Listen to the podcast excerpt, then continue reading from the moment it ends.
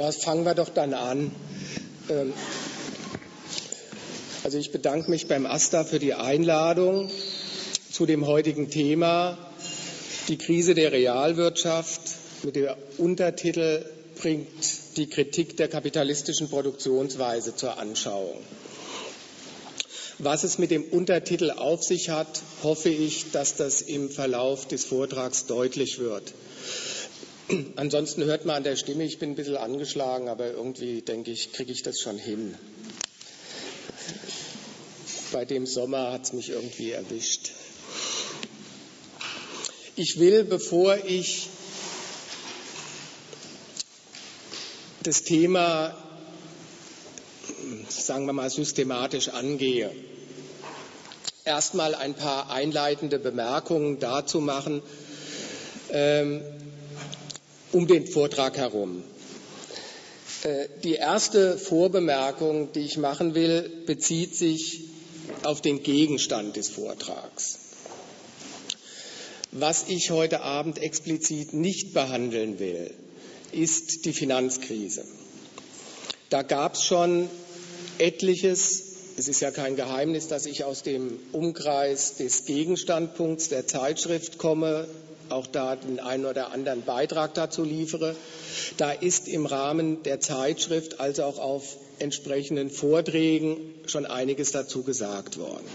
Sondern heute soll es explizit um die Krise des produktiven Kapitals gehen. Produktives Kapital meint das Kapital, das sein Geschäft mit der Produktion von Gütern und Dienstleistungen bewerkstelligt. Und wenn ich über Krise rede, dann heißt das zunächst mal ganz simpel, das Wachstum des Reichtums, der in Geld gemessen wird, kommt nicht voran, sondern er schrumpft. Ist keine Neuigkeit, die ich hier äh, verkünde, sondern jeden Tag ist es in den Nachrichten zu verfolgen. Es gibt Prognosen, es gibt Feststellungen über wie kommt das Wachstum, was hier als die Summe der Umsätze von produzierenden Unternehmen und auch sonstigen Unternehmen zusammengezählt wird, wie kommt das voran? Und da wird von einem Minuswachstum, wie es dann heißt, von sechs Prozent in dem Jahr ausgegangen. Die exportierende Produktion oder die exportierenden Unternehmen verzeichnen so etwas wie 40 Prozent Exporteinbruch und das nicht nur in Deutschland, sondern auch in allen anderen großen Wirtschaftsnationen der Welt, Japan, USA, andere Länder der EU. Also Weltwirtschaftskrise ist das Thema heute. Jetzt angesichts dieses Zustands hagelt es Kritik.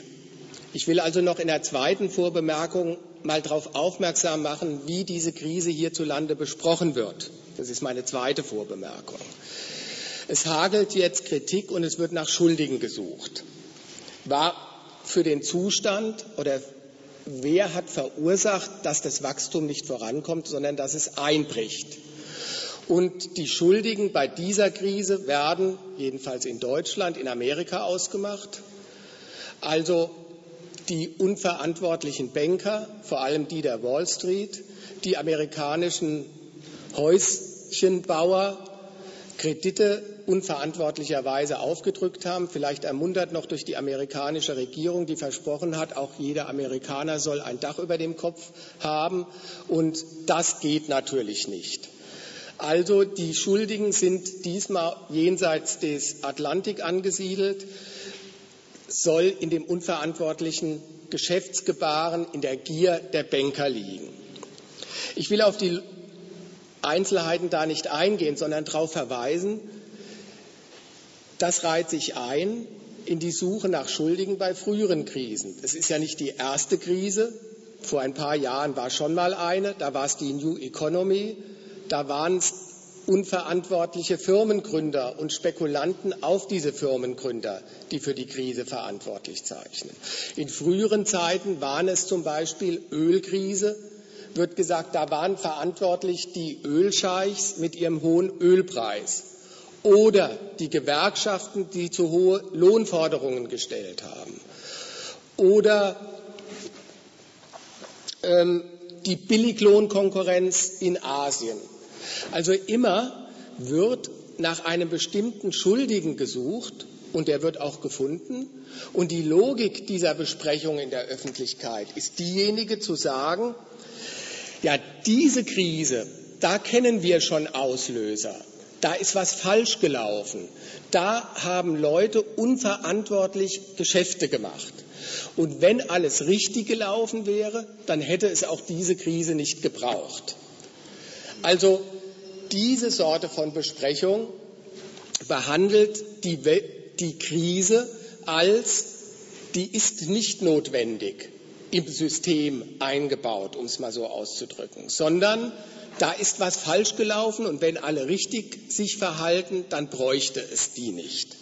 Das ist die eine Art und Weise, wie in der Öffentlichkeit über diese Wirtschaftskrise bei uns gesprochen wird. Jetzt gibt es daneben die gegenteilige Behauptung. Ganz abgeklärt, zum Beispiel von Volkswirtschaftlern, die sagen, Moment mal, eine Krise gehört zur Wirtschaft dazu wie der Aufschwung. Das ist der Konjunkturzyklus. Also ich will mal darauf aufmerksam machen, die eine Seite der Besprechung in der Öffentlichkeit ist zu sagen, diese Krise war nicht notwendig. Das hätte nicht sein müssen. Daneben gibt es die andere Behauptung, genau die gegenteilige, die sagt, na ja, zu einem zu einer Marktwirtschaft gehört doch Krise dazu.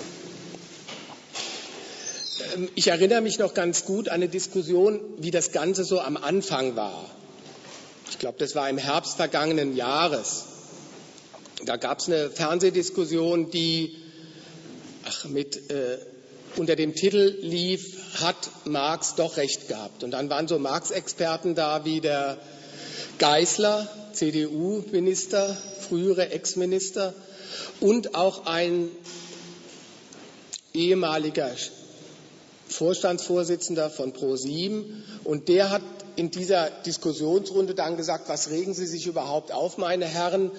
Zu jeder Marktwirtschaft gehört eine Krise dazu. Das ist doch ganz normal. Es geht mal runter und dann geht es wieder rauf. Also ist doch ein Bestandteil des Konjunkturzyklus.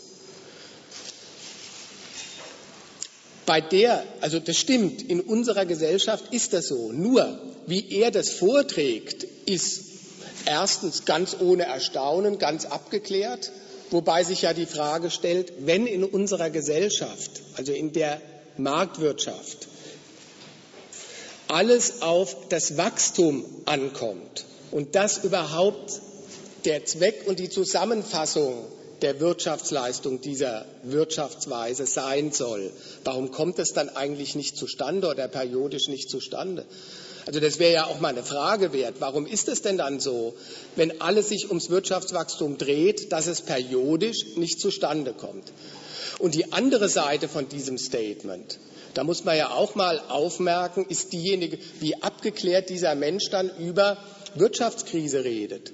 Also der Sachverhalt, darauf will ich später dann noch mal eingehen, dass hier ein Nebeneinander zum Beispiel stattfindet in einer Wirtschaftskrise von es gibt massenhaft Waren, es gibt massenhaft modernste Produktionsanlagen, die aber nicht, die zurzeit stillgelegt oder kurz gefahren werden. Und auf der anderen Seite gibt es auch massenhaft qualifizierte Arbeitskräfte, die nicht beschäftigt werden. Also dieses, dieser Zustand, eigentlich ein absurder Zustand vom Gesichtspunkt einer Produktion, wird ganz abgeklärt gesagt, na ja, das gehört doch dazu. Zu jeder Wirtschaft gehört der Aufschwung wie der Abschwung. Also da ist es so, bei dieser Sorte von Betrachtungsweise, da wird nicht die Notwendigkeit der Krise geleugnet, wie bei den anderen Statements. Also im Sinne, wenn alle alles richtig gemacht hätten, dann bräuchte es nicht die Krise, sondern da wird ganz abgeklärt, die Krise zu einem Bestandteil des Wirtschaftens erklärt, aber im Sinne von, das ist eine Naturnotwendigkeit des Wirtschaftens. Das ist die zweite Betrachtungsweise. Und in Abgrenzung dazu will ich mal betonen, was der Vortrag heute Abend zeigen will. Mir geht es nicht darum, die Krise beweisen zu wollen. Ist ja auch absurd, weil sie ist ja zurzeit da. Sondern ich will behandeln und nachweisen, wie, wie das erfolgreiche Wachstum des Kapitals seine eigene Krise produziert. Also will Wert darauf legen, auf die Gegensätze, die im Wachstumsprozess eingeschlossen sind, den es hierzulande gibt.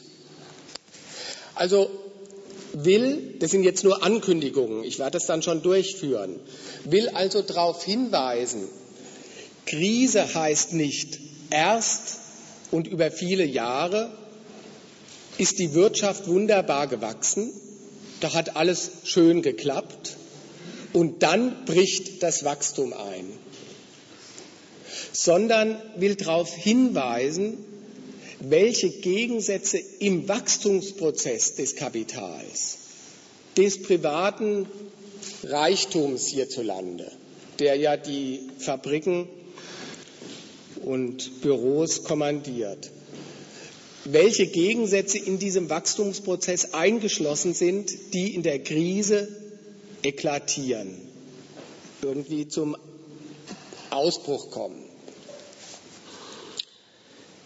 Auf das will ich Wert legen. Also nicht erst wächst schön und jetzt irgendwie schafft der Kapitalismus sein Wachstum nicht mehr, sondern das ganze Wachstum, der ganze Wachstumsprozess ist ein einziger Gegensatz. Und zwar zum Zweck des Kapitals selbst, sich möglichst, möglichst viel und schnell zu wachsen. Das bemisst sich ja am Geldüberschuss. Und auch der, ein einziger Gegensatz zu den Beschäftigten, den unmittelbaren Produzenten, die ja die Arbeit machen müssen. Gut.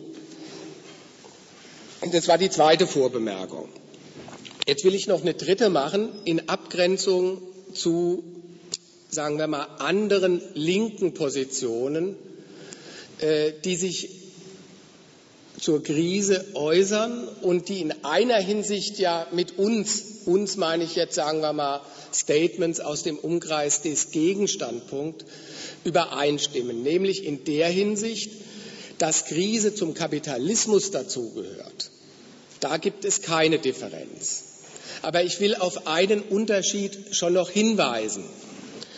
Das kann man dann selbst überprüfen, dass bei vielen Linken, zum Beispiel der Linken, der Kapitalismus mit der Krise kritisiert wird. Also nach dem Motto, in der Krise, ja, da wird deutlich, und da ist viel zu kritisieren, nämlich dass der Kapitalismus die Beschäftigung nicht mehr hinkriegt, dass er Arbeitslosigkeit schafft, dass er eigentlich da gescheitert ist. Gescheitert nämlich irgendwie das Wachstum voranzubringen und für Beschäftigung zu sorgen. Und da will ich deutlich machen, oder nur in der Vorbemerkung, wenn gewünscht ist, kann man das auch später noch ausführlicher diskutieren. Da will ich deutlich machen, es ist nicht so Krise gleich Scheitern des Kapitalismus. Es ist auch nicht so, nur an der Krise oder an der Krise kann man den Kapitalismus so richtig kritisieren.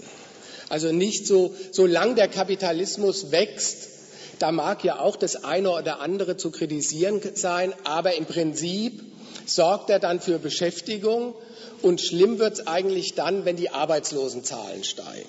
Dagegen würde ich immer noch festhalten, der Kapitalismus in jeder Phase seines Wachstums oder seines Konjunkturzyklus, wenn man den Begriff mal verwenden will, zu kritisieren. Auch in Zeiten des Wachstums ist es so, dieses Wachstum geht auf Kosten der unmittelbaren Produzenten. Auch da ist es so, es gab ja gerade noch, bevor die Krise losging, die Diskussion um die Billiglöhne und dass der Aufschwung nicht bei den Beschäftigten angekommen ist. Also dass das Wachstum auf Basis und auf Grundlage der B- und Vernutzung der abhängig Beschäftigten basiert. Dass auch da der Gegensatz am Werk ist von die Löhne sind eine Kost und der Gewinn basiert darauf, dass die Leistung möglichst effektiv, auch ruinös für die Beschäftigten ist, dass die Leistung gesteigert werden muss, dass die Löhne nicht steigen können. All die Gegensätze sind auch in der Phase des Wachstums vorhanden. Also nicht der Kapitalismus ist erst und mit der Krise zu kritisieren, auch nicht, da zeigt sich das Scheitern des Kapitalismus, sondern darauf werde ich dann noch Wert legen, das ist eine Phase im Wachstumsprozess des Kapitals. Aber eines, und jetzt komme ich auf schon eine vorläufige Erläuterung des Untertitels, ich will schon sagen, in der Krise und wenn man die behandelt, kann man die Gegensätze dieses Systems sehen und die eklatieren schon in der Krise. Also da ist schon, um es mal so auszudrücken, sind alles so ein paar Ankündigungen. Da wird das Unvernünftige, das Absurde, wenn ich es so ausdrücken will, ich kann es aber auch moralisch ausdrücken, das Menschenfeindliche des, dieses Systems deutlich. Das will ich vor allem im dritten und letzten Teil des Vortrags dann machen. Also das ist gemeint, da, da eklatieren die Gegensätze oder das bringt Gegensätze zur Anschauung, die immer schon da sind. Ähm, komme ich nochmal zu einer weiteren Vorbemerkung. Das ist der Hinweis auf den Zitatenzettel.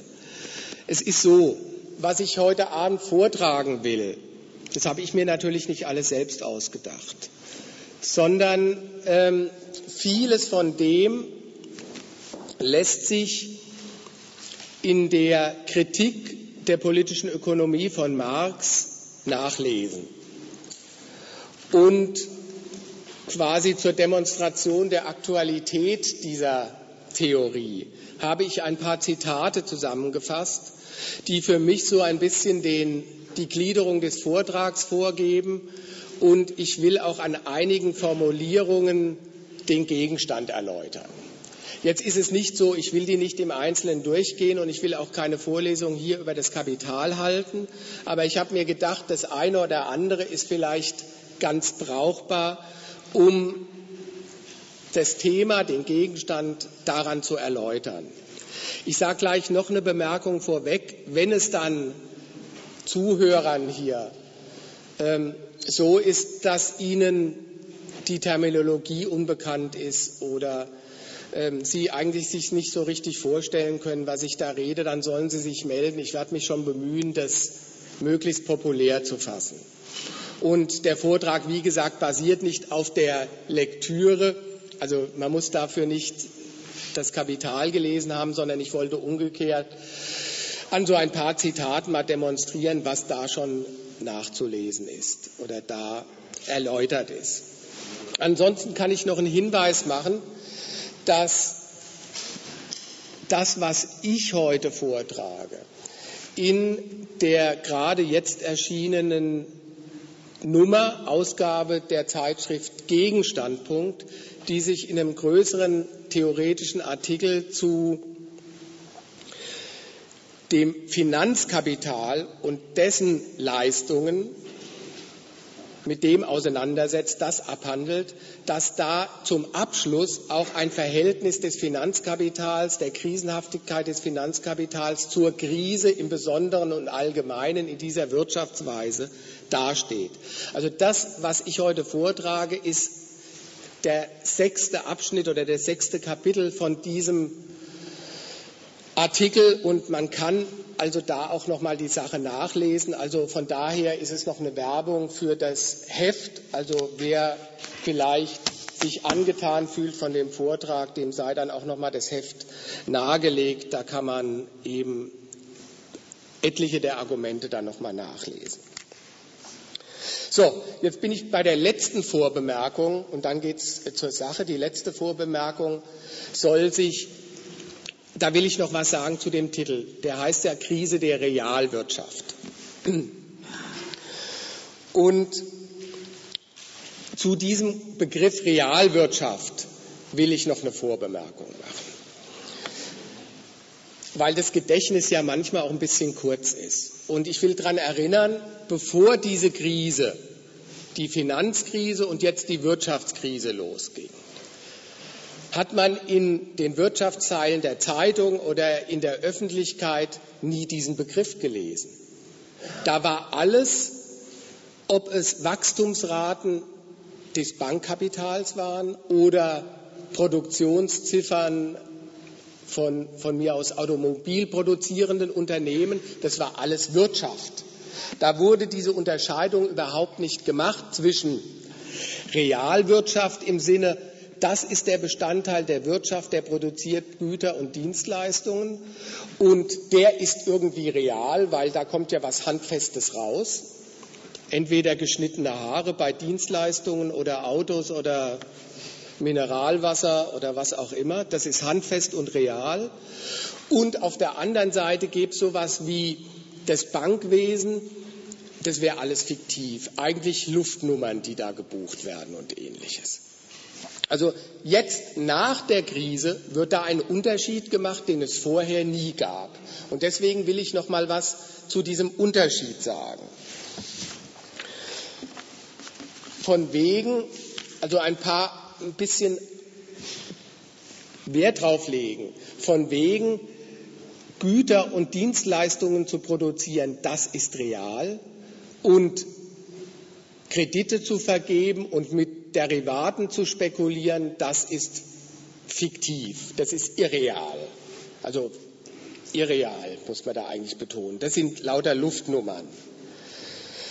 Mal zu der ersten Seite oder zu der letzten, was ich gesagt habe. Also von wegen, was im Bankenwesen, im Finanzsystem an Wachstumsraten in den vergangenen Jahren zusammengezählt wurde. Das wären bloße Luftbuchungen gewesen. Das wäre eine bloße Blase gewesen. Banken, ja, die machen aus Geld mehr Geld. Wie das im Einzelnen geht, das will ich heute nicht erläutern. Das kann man nachlesen. Gab es auch schon Verlautbarungen dazu. Kann man nachlesen auch in dieser, entweder im Kapital oder in der letzten oder vorletzten Ausgabe des Gegenstandpunkts. Wird aus Geld mehr Geld gemacht.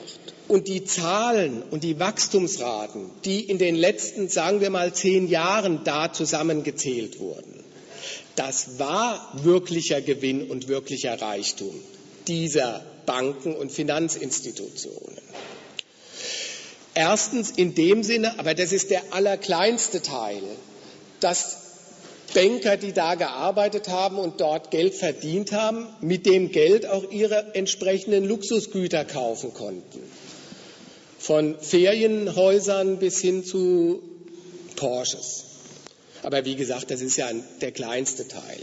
Das andere ist, das materialisiert sich auch in den Bürotürmen.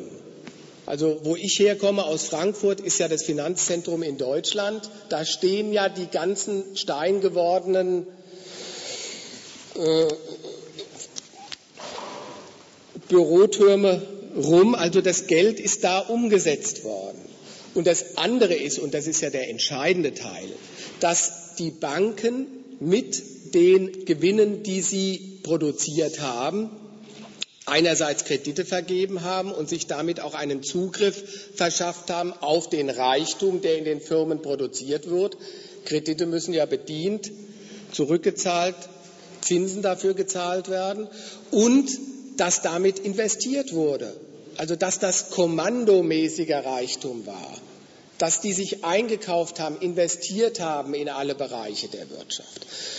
Also von wegen bloße Luftnummern, dieses Geld, was dort verdient war, war der Reichtum in dieser Gesellschaft. Das ist der Geldreichtum in der Gesellschaft, der zählt, der war kommandomächtig. Und nur deswegen ist es ja auch umgekehrt so, dass der Crash dieses Finanzsystems solche Auswirkungen hierzulande hat. Wenn das bloße Luftbuchungen gewesen wären, dann wäre das ja auch nicht dramatisch. Wie der Zusammenhang ist, das soll übrigens heute schon Thema sein. Also so viel nur als Vorbemerkung zu dem Finanzkapital ist das irreale Kapital. Das sind Blasen. Und dagegen das Reale, das Güter und Dienstleistungen produziert. Zudem will ich auch noch was sagen. Da muss man auch vorsichtig sein mit real. Erstens muss man sagen, denen geht es um das Gleiche, nämlich darum, aus einem Geldvorschuss, den sie tätigen, einen Überschuss zu machen. In dem Falle eben durch die Produktion von Gütern oder Dienstleistungen. Übrigens nur das als Anmerkung. Dienstleistungen sind auch nichts anderes als Güter, halt immaterielle Güter, wo die Produktion der Sache und der Konsum zusammenfällt. Also Dienstleistungen von mir aus ist, ich fahre von Frankfurt mit der Bahn nach Berlin. Da ist halt die, die Ware, die produziert wird, meine Ortsveränderung. Also das ist nur, nur mal, weil immer gesagt wird, äh, oder weil man sich da oftmals nichts Richtiges drunter vorstellen kann. Im Prinzip ist das nichts anderes als eine Ware, wobei halt die Produktion der Ware und der Konsum unmittelbar zusammenfallen. Ansonsten geht es bei beiden Geschichten darum, mittels der Produktion eines Gutes einen Geldvorschluss, den man macht als Unternehmer, zu verwerten mit einem größeren Geld ein größeres Geld damit zu erzielen. Das ist halt der Gewinn oder der Überschuss. Und in der Gesellschaft ist es so, wenn man dann sagt, das ist Realwirtschaft, dann ist das eigentlich ein zynisches Lob dieser Verhältnisse, weil in der Gesellschaft heißt es ja, ja, es werden alle Güter, da wird tatsächlich der materielle Lebensprozess oder das, was für den materiellen Lebensprozess einer Gesellschaft notwendig ist, produziert, aber nur insofern es dem Gewinn der Unternehmensbesitzer, der Unternehmer dienlich ist. Also heißt das auch, dass sowohl alles Konsumieren davon abhängt, dass man das entsprechende Geld hat und damit die Güter profitlich kaufen kann, also kaufen kann und darüber der Unternehmer den Profit erzielt. Und wo man das nicht kann oder wo das nicht passiert, also wo die Zahlungsfähigkeit nicht vorhanden ist, da kommt man auch nicht an die Güter ran. Und das heißt auf der anderen Seite, es wird auch nur das produziert, was sich profitlich verkaufen lässt.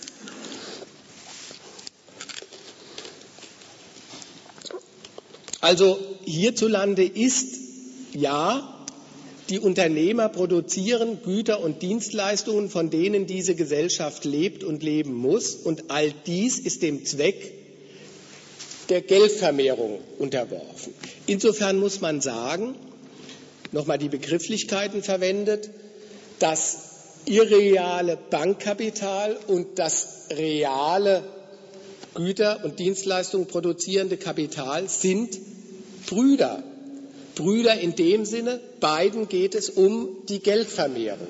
Nur in dem einen Fall, nämlich in dem Fall, wenn der, die Geldvermehrung über Güter und Dienstleistungen gemacht wird, dann sieht auch die Krise dieser Abteilung etwas anders aus als der Finanzcrash. Und das soll ja auch heute dann Thema sein. Wie sieht diese Krise dann aus? So, damit bin ich mit den Vorbemerkungen fertig und sage, was will ich also abhandeln? Ich will vier Fragen oder vier Bereiche behandeln heute. Die erste Frage ist die, warum greift eigentlich die Finanzkrise auf die Realökonomie, also die, der Begriff, den ich da verwende, auch in Anlehnung an die Terminologie der Kritik der politischen Ökonomie sagt, des produktiven Kapitals, also desjenigen, das durch die Produktion von Waren oder Dienstleistungen seine Geldvermehrung betreibt. Warum läutet der Crash des Finanzkapitals diese Krise der Realökonomie ein? und bringt deren Wachstum zum Erliegen. Das ist der erste Punkt. Und ich will dann im zweiten Teil zeigen, was sich daran an erstens der Rolle des Finanzkapitals für die produktive Ökonomie, für die Realökonomie zeigt. Da will ich die Stichworte abhandeln. Da wird deutlich erstens der Dienst, den das Finanzkapital leistet, für das Wachstum.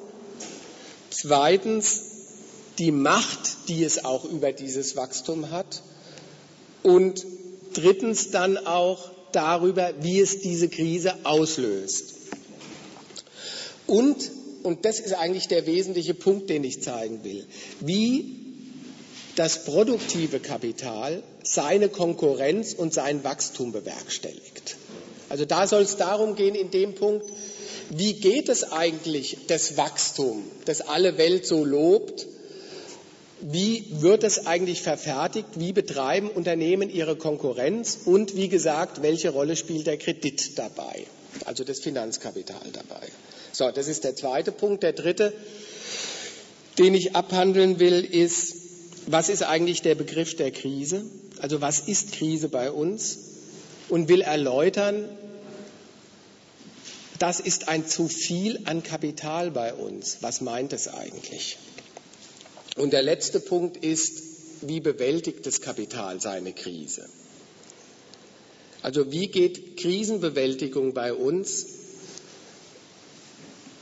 Und das Stichwort dazu ist, da wird Kapital in allen seinen Formen vernichtet, brachgelegt. Der Zitatenzettel ist auch ungefähr so gegliedert. Und wie gesagt, ich komme dann mal auf das eine oder andere zurück. So, ähm, wenn es bei den Ausführungen Fragen gibt oder Einwände oder sowas, kann man das entweder während des Vortrags machen, dann meldet man sich. Hier gibt es auch ein Mikrofon oder sowas. Ansonsten kann man es auch locker danach machen. Wir sind ja, ist ja noch relativ früh. Ich rede auch nicht ewig, also brauche vielleicht Stunde, eineinhalb und dann kann man auch danach noch in aller Ruhe diskutieren.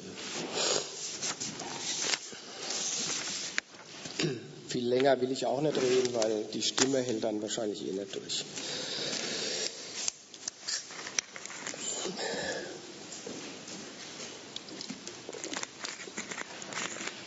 Also mal zur ersten Frage. Finanzkrise und Krise der Realökonomie. Warum läutet der Bank Bankencrash die Krise der Industrie ein und bringt das Wachstum zum Erliegen? Ich habe am Anfang schon darauf hingewiesen. Das Finanzkapital crasht. Das ging vor zwei Jahren los. Das vernichtet Vermögenswerte in Milliardengröße. Man hat ja ganz neue Zahlen lernen müssen. Also vom IWF geschätzt auf 4000 Milliarden Dollar. Das ist ungefähr die, das Doppelte, fast das Doppelte des deutschen Bruttoinlandsprodukts. Das wird vernichtet. Und zunächst, auch das, an das nochmal erinnert, hieß es vor zwei Jahren, noch vor einem Jahr, naja, das ist doch bloß ein Crash des Finanzsystems und unsere Wirtschaft, die reale Wirtschaft, die ist unglaublich robust und gesund. Und da braucht man sich keine Sorgen zu machen. Jetzt, heute heißt es, die Finanzkrise ist in der Wirtschaft, in der realen angekommen. Ich habe darauf hingewiesen, jetzt wird gesagt, im Unterschied zu vor zwei Jahren, die Wirtschaft schrumpft dramatisch, ist betroffen durch die Finanzkrise, Weltwirtschaftskrise ist die größte seit der großen Depression 1929, der letzten großen Weltwirtschaftskrise. So, jetzt mal die Frage, damit man nicht alle so als selbstverständlich hinnimmt, mal einfach an der Stelle gefragt, gibt es denn in der Realökonomie von irgendetwas zu wenig heutigen Tags? gibt, ist es so, also wenn man jetzt, jetzt mal betrachtet, jeder sagt ja. Zuerst hieß es, nö, die Wirtschaft ist gesund und der Crash betrifft sie nicht. Jetzt heißt es, kein Wunder, wenn das Finanzkapital crasht, na, die Wirtschaft ist dann auch, die Realökonomie ist davon, kann davon nicht unbeeinträchtigt sein. Jetzt einfach mal gefragt, gibt es denn von irgendwas in der Realökonomie zu wenig hierzulande? Also gibt es zu wenig Maschinen? Nein, das ist ja wirklich nicht das Problem. Gibt es zu wenig qualifizierte Arbeitskräfte? Nein, weiß jeder. Das ist auch nicht das Problem. Gibt es zu wenig Energie und Rohstoffe? Auch das ist nicht das Problem. Nein, ich will erst mal auf einen anderen Punkt raus. Also das stimmt natürlich, das kann man dann auch noch machen. Ich will darauf hinweisen, von allen materiellen Elementen des Produktionsprozesses gibt es genug. Aber offensichtlich gibt es in dieser Gesellschaft von einer Sache zu wenig, nämlich Kredit. Das ist ja der Zusammenhang. Offensichtlich ist es so, eine Sache, an einer Sache fehlt es in dieser Wirtschaft jetzt, nämlich an Kredit der ist ja vernichtet in großen Teilen. Das sagt ja auch jeder. Das Finanzkapital kann seine Dienstleistung nicht leisten. Was es mit der Dienstleistung auf sich hat, das ist ja so ein schönfärberischer Begriff, das will ich dann auch noch erklären. Sondern ich will erst mal darauf hinweisen, offensichtlich ist es so, von Kredit gibt es bei uns zu wenig. Und auch da, das muss man sich immer mal vor Augen führen, interessantes Problem. Kredit heißt ja Schulden. Also von Schulden gibt es in der Gesellschaft zu wenig. Geld, was verliehen ist und was bedient werden muss, mit Zinsen zurückgezahlt werden muss, irgendwann ganz zurückgezahlt werden muss. Interessantes Problem. Unser einer, wenn er Schulden hat, ist froh, wenn er keine hat. Weil er weiß, für ihn heißen Schulden, von dem knappen Einkommen muss man jetzt noch extra was an die Bank abzahlen. Ein normaler Mensch ist froh, wenn er keine Schulden hat. Und Schulden, die er macht, sind immer ein Notbehelf. In der Wirtschaft ist es offensichtlich umgekehrt. Die hätten gern Schulden und kriegen sie nicht. Also ich will erstmal auf das Problem hinweisen. Wie sich das erklärt, das kommt ja gleich noch. Aber auch mal, wie absurd es dazu vorgeht. Also, dass man da mal ein bisschen aufmerkt, was einem, wenn man so die Zeitungen liest, sagt, ja, das ist wirklich ein Problem. Die Ökonomie, die Wirtschaft, die kriegt einfach äh, zu wenig Kredite. Aber es ist ein interessantes Problem eigentlich. Also zurück auf den Ausgangspunkt. Offensichtlich ist es in dieser Gesellschaft so, in dieser Produktionsweise, dass Schulden für Unternehmen, die produzieren, für Kapitale, für das produktive Kapital der Produktionsfaktor Nummer eins sind. Ein ganz entscheidendes Mittel ihres Wachstums sind. Und worin das besteht, das will ich jetzt gerade kurz erläutern. Also ich will jetzt ein paar Bemerkungen machen zu, inwiefern ist denn wirklich der Kredit ein Hebel des Wachstums? Und dann will ich was dazu sagen, wie betreiben eigentlich Unternehmen mit dem Kredit ihr Wachstum? Also worin besteht diese Dienstleistung, die der Kredit für produzierende Unternehmen äh, darstellt? Kredit gibt es da, ich will mal auf die einfachen Formen hinweisen.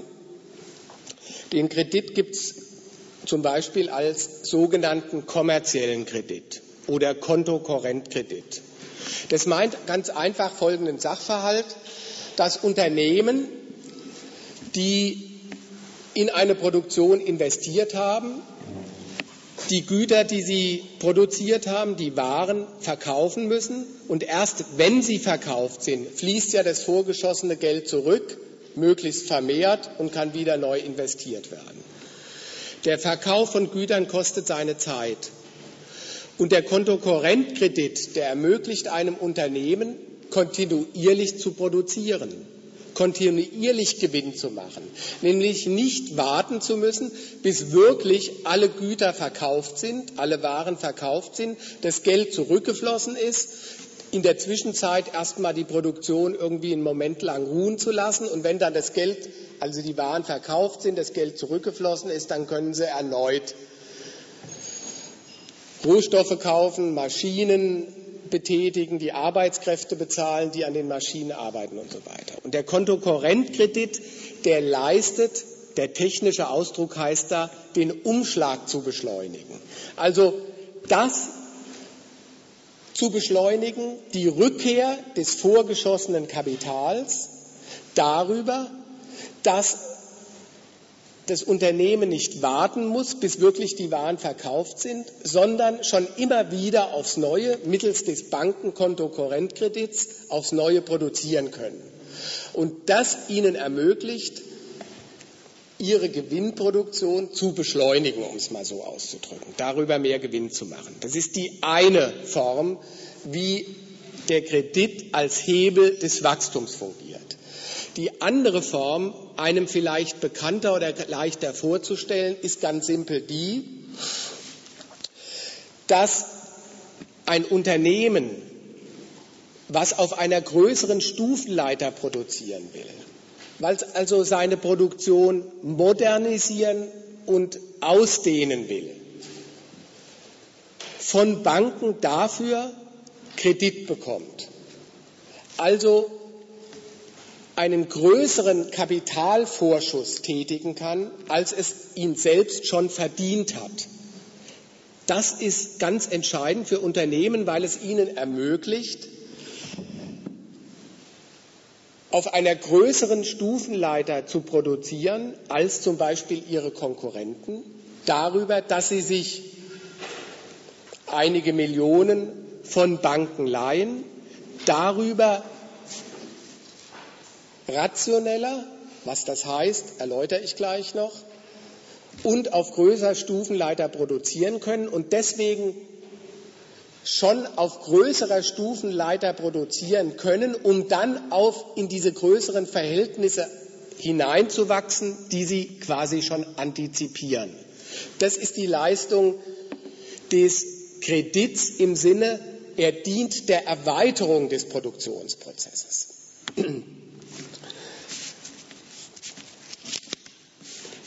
So, jetzt an der Stelle will ich mal deutlich machen, will ich ähm, jetzt mal erklären, wie betreiben eigentlich Unternehmen ihr Wachstum, ihren Konkurrenzkampf. Also wie steigert, steigern eigentlich Unternehmen ihren Gewinn? Und jetzt will ich an der Stelle, da kann man mal drauf aufmerken, erläutern, es ist nicht so, am Anfang steht ein wunderbares Wachstum und dann irgendwann bricht das Wachstum ein und das wäre Krise. Sondern ich will jetzt darauf aufmerksam machen, wie betreiben Unternehmen ihr Wachstum bei uns? Welche Gegensätze sind da auch eingeschlossen? Und dazu, vielleicht hilft das oder ist ganz interessant, habe ich bei den Zitaten das eine von Marx aus dem dritten Band des Kapitals. Da äußert er sich zum Konkurrenzkampf und Wachstumsprozess der Unternehmen folgendermaßen und sagt, in der Produktionsweise der kapitalistischen gibt es einen Widerspruch und der besteht ganz allgemein ausgedrückt darin, dass die kapitalistische Produktionsweise eine Tendenz einschließt. Nach absoluter Entwicklung der Produktivkräfte, abgesehen von Wert und dem in ihm eingeschlossenen Mehrwert, auch abgesehen von den gesellschaftlichen Verhältnissen, innerhalb derer die kapitalistische Produktion stattfindet während sie andererseits die Erhaltung des existierenden Kapitalwerts und seine Verwertung im höchsten Maße, das heißt stets beschleunigter Anwachs dieses Werts zum Ziel hat. Das Mittel unbedingte Entwicklung der gesellschaftlichen Produktivkräfte gerät in fortwährenden Konflikt mit dem beschränkten Zweck der Verwertung des vorhandenen Kapitals.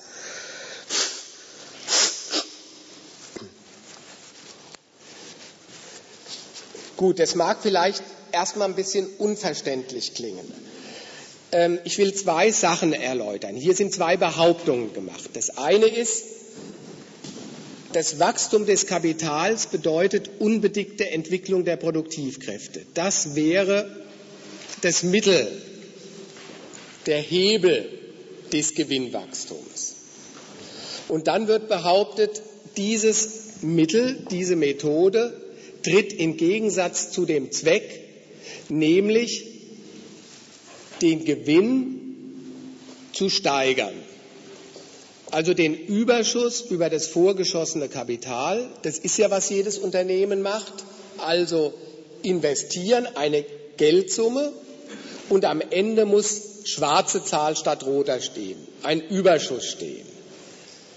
Und die Behauptung hier ist eine doppelte. Die will ich dann erläutern. Das eine ist, das Mittel dazu wäre unbedingte Entwicklung der Produktivkräfte. Und das zweite ist, es wäre ein Konflikt drinnen, ein Gegensatz, nämlich dass dieses Mittel in Gegensatz zu dem Zweck treten würde. So, jetzt mache ich mal die erste Abteilung und erläutere, was ist eigentlich gemeint mit Unternehmen betreiben ihre Konkurrenz und ihr Wachstum. Also Konkurrenz meint ja nur, die Unternehmen betreiben das Gegeneinander ihr Wachstum. Auf Kosten auch einander, bestreiten sich da einiges. Erläutere ich gleich, wie das zustande kommt und zu verstehen ist. Als unbedingte Entwicklung der Produktivkräfte. Und da will ich auch nochmal diese Aussage in zwei Teile zerlegen, nämlich in Entwicklung der Produktivkräfte und was meint er eigentlich absolut und unbedingt. Okay, machen wir mal den ersten Teil. Entwicklung der Produktivkräfte als das Mittel, wie Unternehmen ihr Wachstum betreiben. Das kennt, glaube ich, auch jeder. Das heißt nämlich heutigen Tags durch Innovation oder Rationalisierung. Das Wachstumsmittel für industrielle produzierende Kapitale ist Anwendung von verbesserter Maschinerie, von produktiverer Maschinerie. Also Produktivkräfte meint ja nur den Sachverhalt, die Arbeit wird produktiver und bei uns wird sie dadurch produktiver, dass man durch Anwendung neuerer Technologie mit der gleichen Masse Arbeit mehr Güter produzieren kann. Das ist Produktivkraft die der Wirkungsgrad der Arbeit steigt. Und ein Unternehmen, und das weiß jeder, bei das krempelt periodisch seine Produktion um, modernisiert sie, effektiviert sie. Und die entscheidende Methode ist, produktivere Maschinerie, Produktionsanlagen anzuwenden, so dass man mit, jetzt eine fiktive Relation genommen, mit der Hälfte der Arbeiter, der Lohnarbeiter, der abhängig Beschäftigten von mir aus das doppelte Produkt herstellen kann, die doppelte Anzahl von Gütern herstellen kann. Also die Entwicklung der Produktivkräfte ist das Mittel, an Kosten einzusparen, nämlich an bezahlten Lohnkosten zu sparen und darüber die Produktion rentabler zu machen. Rentabler in der Art und Weise, dass ich, jetzt bleiben wir mal bei dem Beispiel, man kann das auch mit anderen Relationen machen, das ist überhaupt kein Problem, dass ich die doppelte Anzahl von Produkten mit der Hälfte der Arbeiter erziele. Also auch mit der Hälfte der Lohnkosten erziele. Der Marx hat es dann folgendermaßen beschrieben, das ermöglicht dem Unternehmen einen Extraprofit zu erzielen. Worüber? Erstens darüber, dass die Güter, die Ware, das Stück Ware, was jetzt produziert wird, weniger Stückkosten Lohnstückkosten enthält.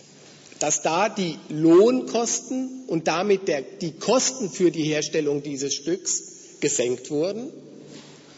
Dass das dem Unternehmen ermöglicht, gegen konkurrierende Unternehmen auf dem Markt die Ware entweder zum gleichen Preis, aber meistens etwas billiger anzubieten, dadurch den Konkurrenten Marktanteile wegzunehmen und gleichwohl die Differenz im Produkt vergrößert zu haben, nämlich die, Kost, die Spanne zwischen dem erzielten Marktpreis und den Kosten, die in dem Stück stehen, vergrößert zu haben.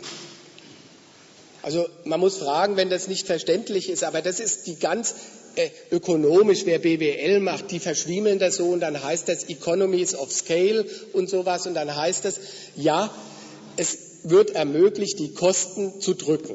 Der Witz ist diese Relation von durch die Ersparnis von Lohnkosten. Natürlich ist die neue Maschinerie teurer, und, aber das Unternehmen macht eine Kalkulation und wendet immer die neue Maschinerie dann an, wenn die Ersparnis an Lohnkosten größer ist als die Kosten, die diese Maschinerie kostet.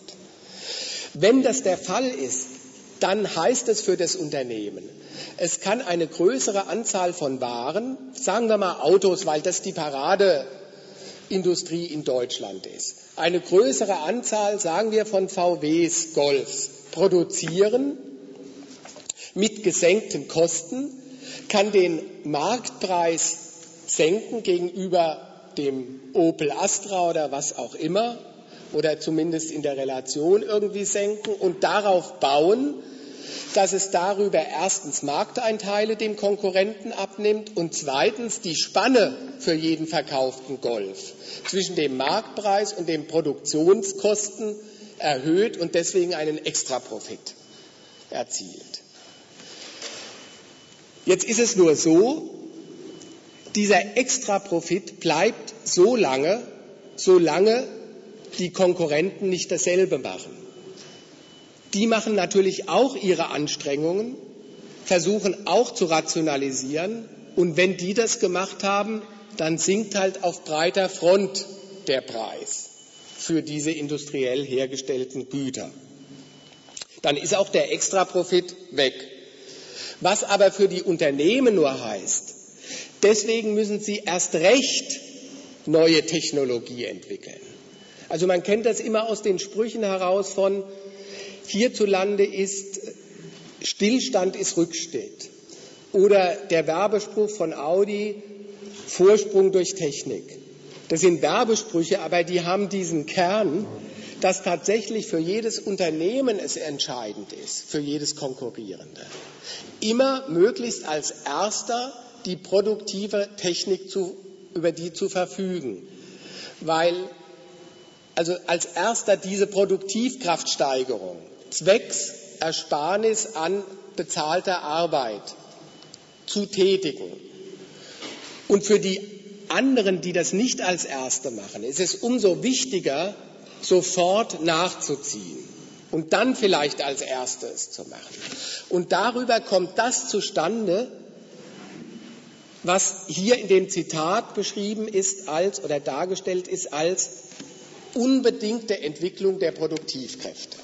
Das ist tatsächlich das Wachstumsmittel der Unternehmen in dem Sinne, das ist das Mittel, ihren Gewinn zu steigern. Das Streben nach Extragewinn, nach Extraprofit. Was ich da nicht verstehe, dass du das unbedingt nennst, weil doch äh, in der kapitalistischen Logik unter die ganz strenge Bedingungen gestellt, nur die Steigerung der Produktivkräfte wird umgesetzt, die profitabel ist, die also tatsächlich Stückkosten spart.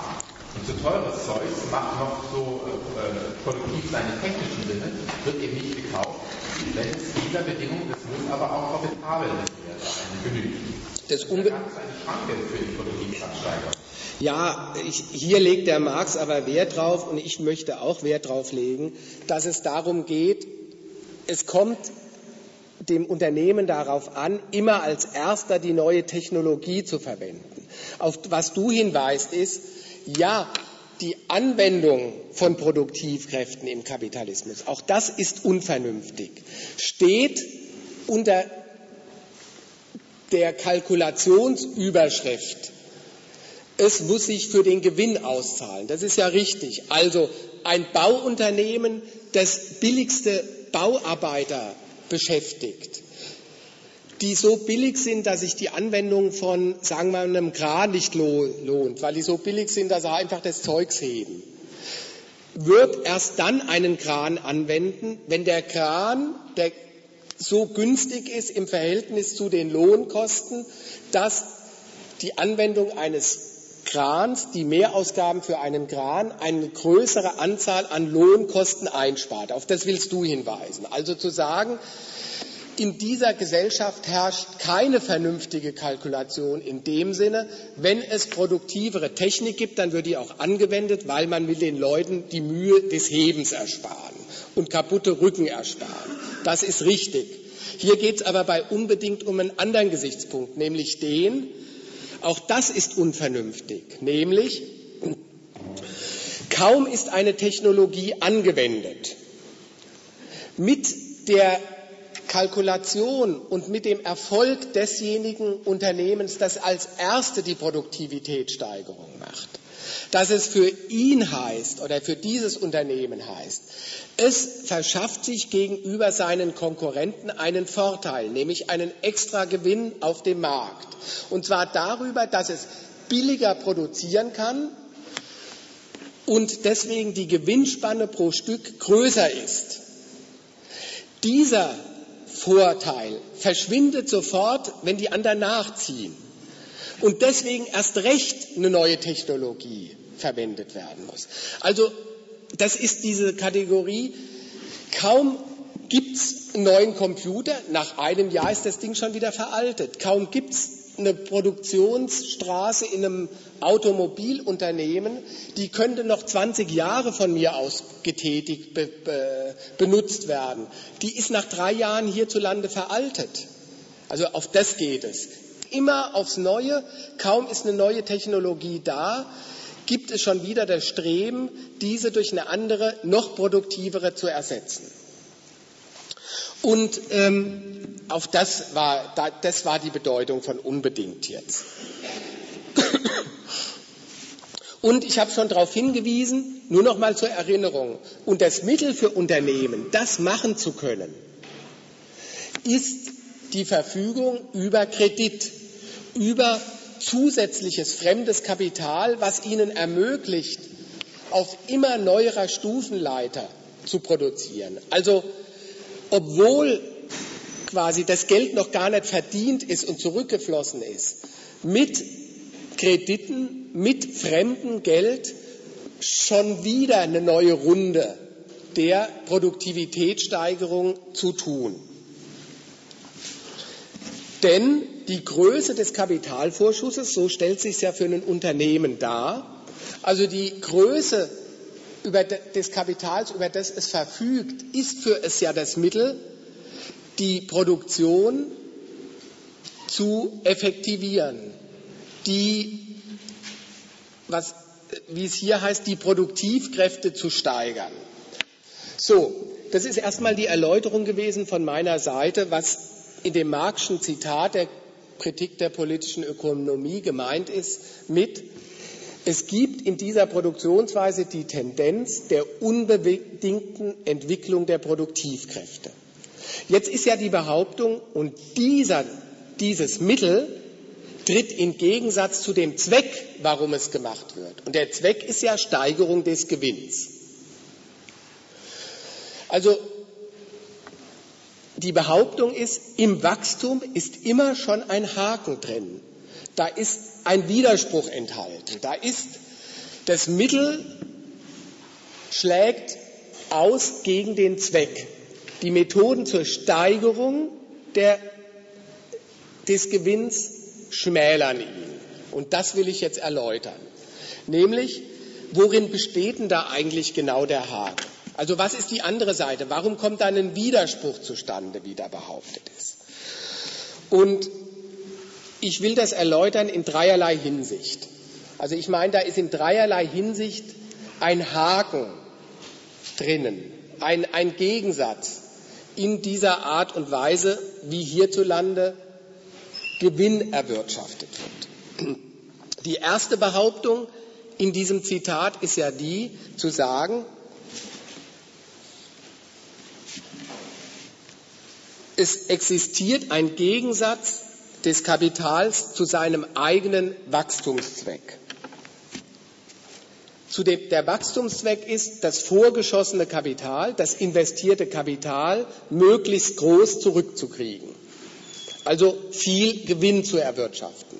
Das nennt übrigens der Marx Profitrate. Also das Verhältnis des Gewinns zum gesamt vorgeschossenen Kapital, was ein Unternehmer aufwenden muss, um zu produzieren. Hier heißt es manchmal Rentabilität. Das ist erstmal, Profitrate ist gemeint, der Überschuss über den Vorschuss. der Gewinn im Verhältnis zum vorgeschossenen Kapital. Und die Behauptung hier ist, die Methoden, diesen Gewinn zu steigern, senken ihn. Also das ist ja hier die Behauptung in dem Zitat, nämlich die Methoden der unbedingten Entwicklung der Produktivkräfte, die Methode, mit der das Kapital, das konkurrierende Unternehmen seinen Gewinn steigert, senkt ihn. Ich habe schon darauf hingewiesen, inwiefern der Haken für das Unternehmen besteht darin, Anwendung modernerer Technologie, produktiverer Technologie, also mit weniger bezahlter Arbeit mehr Stück zu produzieren und darüber den Gewinn zu steigern. Das funktioniert für den Ersten. Sobald die anderen nachziehen, ist der Vorteil weg, weil dann bleiben für alle, bleibt für alle Folgendes übrig. Erstens, ges, äh, gesenkte Lohnstückkosten im Stück in der Ware, ein gesenkter Warenpreis, aber insgesamt für die Produktion ein gestiegener Vorschuss. Logisch? Ist klar. Also das Unternehmen hat ja gerade seinen Extraprofit darüber gemacht, dass es sagt, ich investiere mehr. Ich kaufe eine neue Produktionsanlage. Die kostet mich zwar mehr, aber erspart auf der anderen Seite Lohnkosten. Ich kann auf einer größeren Stufenleiter produzieren und produziere nicht nur mehr Massegewinn, sondern auch mehr Rategewinn, also Extragewinn darüber, dass ich die Waren billiger als der Konkurrent anbieten kann und darüber eben Marktanteile wegnehmen kann und noch mehr verdienen kann. Sobald die anderen nachziehen, ist dieser Extravorteil weg und es bleibt für alle gesenkte Preise und alle brauchen jetzt einen größeren Vorschuss für die Produktion. Also dann sinkt der Gewinn für alle. Übrigens, das ist jetzt keine große Theorie von mir, sondern das, ist, das erfährt jeder Unternehmer praktisch. Entweder darin, dass ein Unternehmen, sagen wir mal, das überhaupt mit einem neuen Produkt und einer neuen Technologie auftritt einen Extraprofit macht, solange die anderen noch nicht dabei sind. Das ist dieses klassische Beispiel, was jetzt in aller Munde ist, sagen wir mal Apple mit seinem iPod oder sowas. Sobald, da kann man Extraprofite machen, einfach weil man als Einziger auf dem Markt ist. Sobald dann mehr auch dasselbe produzieren, dann sinken die Preise, das weiß auch jeder. Dann ist dieser Extravorteil weg. Das andere ist halt dieses, dass jedes Unternehmen weiß und das ja praktisch erfährt, Kaum hat es seine Produktion rationalisiert, hat es mit einem neuen Modell und den neuen Produktionstechniken, wenn wir wieder bei der Automobilindustrie sind, macht es ein Jahr mehr Profit, steigert seine Rentabilität, es schon weiß. Und wenn dann im nächsten Jahr, nachdem der Golf auf den Markt gekommen ist, der Astra auf den Markt kommt oder irgendein anderes Auto, dann sinken die Preise wieder und dann wird es schwerer auf dem Markt, diese Gewinne einzufahren. Und für alle bleibt am Ende übrig, es braucht einen größeren Vorschuss zur Erzielung desselben Gewinns wie früher. Das meint, die Methoden zur Steigerung des Gewinns sind Methoden zu seiner Senkung oder bewirken die Senkung. Übrigens vielleicht noch das, dem Marx war es übrigens kein Geheimnis, warum das so ist. Also warum notwendig die Gewinne sinken. Also warum dieser Widerspruch zustande kommt, dass die Methoden des einzelnen Kapitals durch die unbedingte Entwicklung der Produktivkräfte die Profitrate, um nochmal so zu reden, zu steigern, sie auf der anderen Seite senken. Weil nämlich der größere Vorschuss benutzt wird, um die Arbeit produktiver und rentabler zu machen. Und das heißt Einsparung von Arbeit, von bezahlter. Das war das, der Punkt. Jeder BWLer kennt die Kategorie Lohnstückkosten. Und das meint, dass der Anteil der bezahlten Arbeit, der Lohnstückkosten, am Stück geringer wird.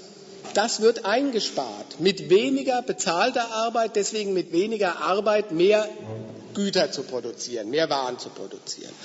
Und das hat nun mal den Widerspruch an sich, dass eben die Arbeit in dieser Gesellschaft die Quelle der Geldvermehrung ist und auf der anderen Seite alle Techniken zur Steigerung der Geldvermehrung Arbeit einsparen, bezahlte Arbeit einsparen, also die Quelle des Geldreichtums reduzieren. Und das ist ganz simpel der Grund dafür, warum alle Methoden zur Steigerung oder die Methode zur Steigerung der Profitrate, der Verwertung des Kapitals, einen größeren Überschuss über den Vorschuss zu erzielen, die darauf basieren, die Arbeit rentabler, produktiver zu machen, eine Arbeit einzusparen, dazu führen, dass alle Methoden zur Steigerung der Profitrate ihre Senkung bewirken. Nochmal, das ist keine Theorie von mir in dem Sinne, ich beweise, dass die Profitrate fällt. Das ist ein Faktum, dass die Profitrate fällt, sondern ich erkläre, warum sie fällt. Und der Marx hat erklärt, warum sie fällt. Der Unternehmer, der, der weiß, dass die Profitrate fällt. Der weiß, nach jeder Innovationsrunde steht sofort oder in zwei Jahren die nächste an. Der weiß auch, in bestimmten Bereichen sinkt sie und deswegen geht er in andere Bereiche, wechselt die Sphäre. Ein Unternehmen, das Röhren produziert, weiß oder hat erkannt, mit Röhrenproduktion und da noch ein neuer Hochofen und noch neue Techniken und so weiter. Wir kriegen einfach nicht die Profitrate hin wie im Mobilfunksektor. Also wechseln Sie. Dann gehen Sie alle auf Mobilfunk. Am Anfang lässt sich da der Extraprofit erzielen und dann, indem Sie es alle machen, reingehen, sinkt er auch dort. Also schon das Streben der Unternehmen, wo kriege ich die höchste Verwertung meines Kapitals? Wo kann man am meisten verdienen? Die Sphären zu wechseln, ist ein Beleg, ein Umgehen mit diesem Faktum. Also das Faktum brauche ich nicht beweisen, sondern was ich hier versucht habe, ist zu erklären, wie steckt im Wachstumsprozess des Kapitals notwendig dieser Widerspruch drin. So, das ist die eine Form, Fassung dieses Gesetzes vom tendenziellen Fall der Profitrate. Also dass alle Methoden zur Steigerung der Profitrate ihren Fall bewirken. Jetzt will ich noch, bevor ich sage, damit sind wir ja noch nicht bei der Krise, sondern das ist der Grund der Krise bei uns. Jetzt will ich noch zwei andere Widersprüche darstellen, die da drin stecken. Also das erste war jetzt der Widerspruch des Kapitals zu seinem Zweck selbst, der Methoden, die es anwendet, zu seinem Zweck. Das war das Marx-Zitat. Der zweite Widerspruch, der drin ist, den man nicht übersehen sollte, ist natürlich der zwischen dem Zweck des Unternehmens, seinen Profit zu steigern, und den unmittelbaren Produzenten, die ja die Arbeit tun. Also der Widerspruch quasi der Profitsteigerung zu den Löhnen. Darauf habe ich ja auch hingewiesen. Der Gegensatz von ich steigere den Gewinn, das, der Unternehmer steigert den Gewinn seines Unternehmens darüber, dass er an Lohnkosten einspart. Dass dieselbe Arbeit, also die, dieselbe Anzahl von Produkten mit weniger bezahlten Arbeitern auch mit rentablerer Arbeit, auch mit gesteigerter Leistung produziert wird. Also das schließt unmittelbar den Gegensatz zu den unmittelbaren Produzenten ein. Das ist der andere Gegensatz, der da eingeschlossen ist. Auch mal ganz simpel in dem Sinne, was an Löhnen gezahlt wird, ist ein Posten in einer Kapitalrechnung. Also das ist, das Unternehmen kalkuliert, auf das habe ich hingewiesen, was muss ich an Vorschuss tätigen in Maschinerie, in Lohnkosten, in Rohstoffe und so weiter, damit am Ende ein Überschuss steht. Und schon diese Sorte von Kalkulation, wo Lohnkosten neben Maschinenkosten stehen, ist schon ein hartes Urteil über diese Produktionsweise, weil es ganz simpel sagt, Löhne kommen in dieser Rechnung genauso vor wie Maschinen. Das ist, ähm, Löhne sind ja immerhin das, wovon die Menschheit leben muss hierzulande, also die abhängig Beschäftigten. Das ist ja der Gehalt, das Lohn, das Gehalt, von dem Leute ihren Lebensunterhalt bestreiten müssen, das den Lebensstandard definiert. Und das kommt vor als eine ganz simple Rechnung, oder als ein ganz simpler Kostenposten wie Ausgaben für Energie, für Maschinerie und so weiter und als ein immer zu reduzierender Kostenblock. Also auch das mal von wegen, der Mensch steht im Mittelpunkt der Marktwirtschaft oder sowas. Ja, also das auch mal vor Augen geführt.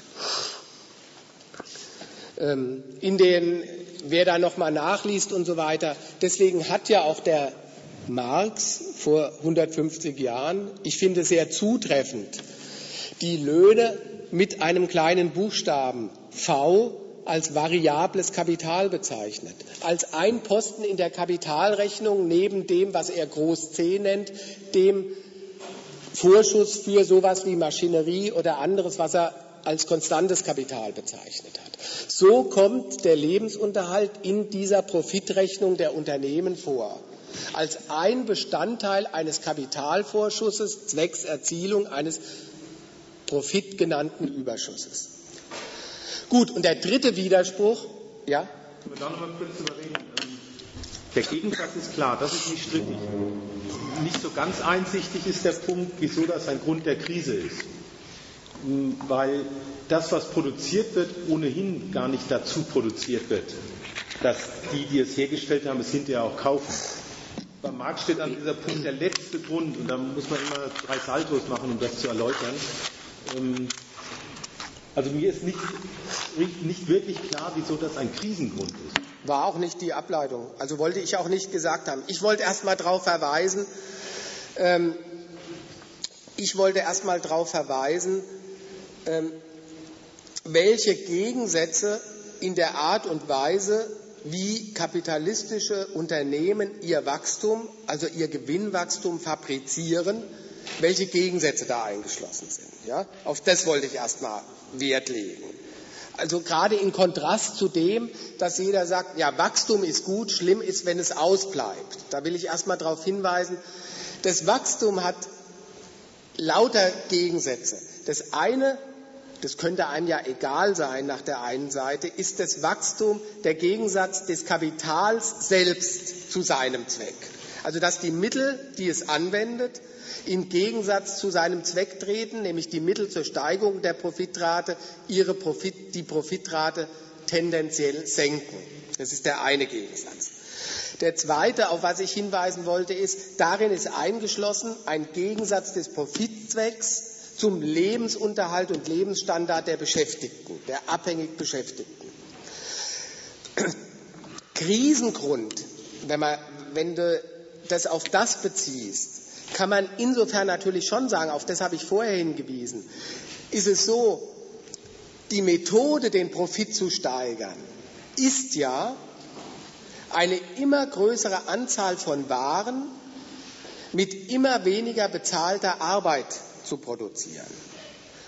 Und das heißt auch, ich kann es auch so ausdrücken, dass die unmittelbaren Produzenten von dem Reichtum, den sie produzieren, zunehmend ausgeschlossen sind. Das ist halt eine andere Fassung des Gegensatzes. Deswegen kann ich auch sagen, da bin ich eigentlich beim dritten Punkt, diese Produktionsweise schließt natürlich auch den Gegensatz ein von Vielleicht erläutere ich das nochmal und dann kannst du nur nochmal nachfragen oder nochmal bemerken, ob das dann schließt den Gegensatz ein, auf den alle Welt zuerst schaut, nämlich den Gegensatz, wie der Marx es hier bezeichnet in einem Zitat, von Produktion und Realisation. Also von Es wird der Reichtum produziert und dann muss er auch verkauft werden und jetzt stockt der Verkauf. Das ist, was alle Welt heutigen Tag sagt als Absatzkrise oder Überproduktionskrise. Ja, das gibt es. Die Unternehmen haben produziert und jetzt leidet die Gewinnrechnung daran, dass die produzierten Waren nicht in dem Maße verkauft werden können, wie darauf gerechnet und spekuliert wurde. Also die ganzen Autos, die produziert wurden oder produziert werden könnten, können nicht verkauft werden. Die Urlaubsreisen, die produziert werden, die Tourismusunternehmen leiden darunter, sie könnten viel mehr Urlaube verkaufen, als sie verkaufen. Das ist, was hier heißt, ähm, irgendwo ist das Zitat, wo ist es, mit der die Bedingungen der unmittelbaren Exploitation und die ihrer Realisation sind nicht identisch. Sind auch so Ausdrücke von Marx, unmittelbare Exploitation, Fremdwort für Ausbeutung, meint die Bedingungen der Produktion des Reichtums und die ihrer Realisation, das meint Verkauf der produzierten Waren, sind nicht identisch. Die einen sind nur beschränkt durch die Produktivkraft der Gesellschaft, das ist klar. Was produziert wird, hängt an der Produktivkraft der Gesellschaft. Die Masse der Güter ist nur beschränkt durch die Produktivkraft, die da ist. Die anderen durch die Proportionalität der verschiedenen Produktionszweige und durch die Konsumptionskraft der Gesellschaft. Und dann sagt er dazu, der Marx, diese letztere ist aber bestimmt weder durch die absolute Produktionskraft noch durch die absolute Konsumptionskraft sondern durch die Konsumptionskraft auf Basis antagonistischer Distributionsverhältnisse, Verteilungsverhältnisse, welche die Konsumption der großen Masse der Gesellschaft auf ein nur innerhalb mehr oder minder enger Grenzen veränderliches Minimum reduziert. Also das ist, da sagt der Marx darauf, das ist eine andere Form, wie soll man sagen, Darstellungsform oder Erscheinungsform der Krise, nämlich der Gegensatz zwischen dem produzierten kapitalistischen Reichtum und den Bedingungen, ihn gewinnträchtig auf dem Markt zu verkaufen. Und die Erläuterung dazu heißt, vielleicht auch das nochmal gesagt, nach der einen Seite habe ich schon darauf hingewiesen, unbedingte Entwicklung der Produktivkräfte heißt, die Unternehmen konkurrieren damit, dass sie eine immer größere Zahl von Gütern, die Produktivität steigt ja, von Waren mit gesenktem Preis, aber eine immer größere Zahl produzieren in der Berechnung darauf, einen Extragewinn für sich rauszuziehen. Nach der anderen Seite ist es aber so, die Waren, die verkauft werden müssen, jetzt nehmen wir durchaus mal den Teil, der tatsächlich von unser einem, von abhängig Beschäftigten gekauft wird. Ist nicht der ganze Teil, ein großer Teil, den kaufen Unternehmer untereinander. Also kaum einer von uns hat ein Hochhaus schon mal gekauft oder Schiffe oder sowas oder ein Flugzeug, ist klar. Aber nichtsdestotrotz von Mineralwasser bis zu Autos und Autos und Computern, die werden auch von den Massen gekauft. Und da ist die Aussage schlicht die, die Kaufkraft, die es in einer Gesellschaft gibt, wird durch die Art und Weise, wie die Güter produziert werden, ja zugleich beschränkt. Wodurch? Die Methode ist ja, dass mit weniger bezahlter Arbeit ein größeres Quantum an Waren produziert wird. Das macht ja gerade das aus, wie ein Unternehmen seinen Gewinn steigert, indem es an Lohnkosten spart, eine größere Anzahl von Produkten durch größere, bessere Technologie produziert. Aber das heißt auf der anderen Seite, wenn es an Lohnkosten spart, beschränkt es ja die Zahlungsfähigkeit auf dem Markt. Das ist nun mal auch ein Gegensatz, der in dieser Produktion eingeschlossen ist. Das die in der Gesellschaft vorhandene Kaufkraft ein Resultat, und zwar ein beschränktes Resultat, oder das Resultat ist ihre, die Beschränkung durch die Methoden, die Gewinne zu steigern in der Produktion. Das ist nun mal ein Gegensatz. Und insofern ist die Tatsache, dass über die Schranken des Marktes hinaus produziert wird, ein und dann Produkte produziert werden, die nicht verkauft werden können, die an die Schranke der Zahlungsfähigkeit des Marktes treffen, auf die treffen. Eine andere Fassung oder nur eine andere Fassung dieses Gegensatzes, den ich vorher erläutert habe. Vielleicht sollte man an der, äh, an der Stelle nur eins machen. Das ist eine andere Ausführung als die zu sagen, wenn die Unternehmen nur mehr zahlen würden, dann gäbe es das Problem nicht. Also ihr kennt alle oder man kennt die Forderung, die Massenkaufkraft müsste gestärkt werden. Und wenn es mehr Kaufkraft gäbe, also höhere Löhne gäbe, dann gäbe es das Problem nicht. Ist eine Gewerkschaftsforderung hierzulande. Und da kann man zweierlei dazu sagen. Das eine ist, so richtig ernst nimmt die Gewerkschaft das auch nicht, weil sie auf der anderen Seite um den Gesichtspunkt durchaus weiß, dass Löhne Kosten sind und man dem Kapital auch nicht zu viel an Kosten zumuten kann. Also wenn das ernst genommen würde, müsste man ja sagen, na gut, dann verdoppeln wir die Gehälter in Deutschland, dann hätten die Unternehmen keine Probleme, ihre Autos zum Beispiel loszuwerden. Das passiert natürlich nicht. Und zwar tritt in der Hinsicht ist die Gewerkschaft wiederum Realist, die weiß, Löhne sind nicht nur Kaufkraft, sondern auch Kosten. Und jedes Unternehmen übrigens kalkuliert das ja auch so. Für es selbst sind es Kosten. Deswegen würde es nie die Kaufkraft steigern, die Löhne erhöhen. Andererseits als Ausnutzer der Kaufkraft könnte es sich durchaus höhere Löhne vorstellen, aber beim Konkurrenten. Weil sie es alle so machen, sinken die Löhne dauernd.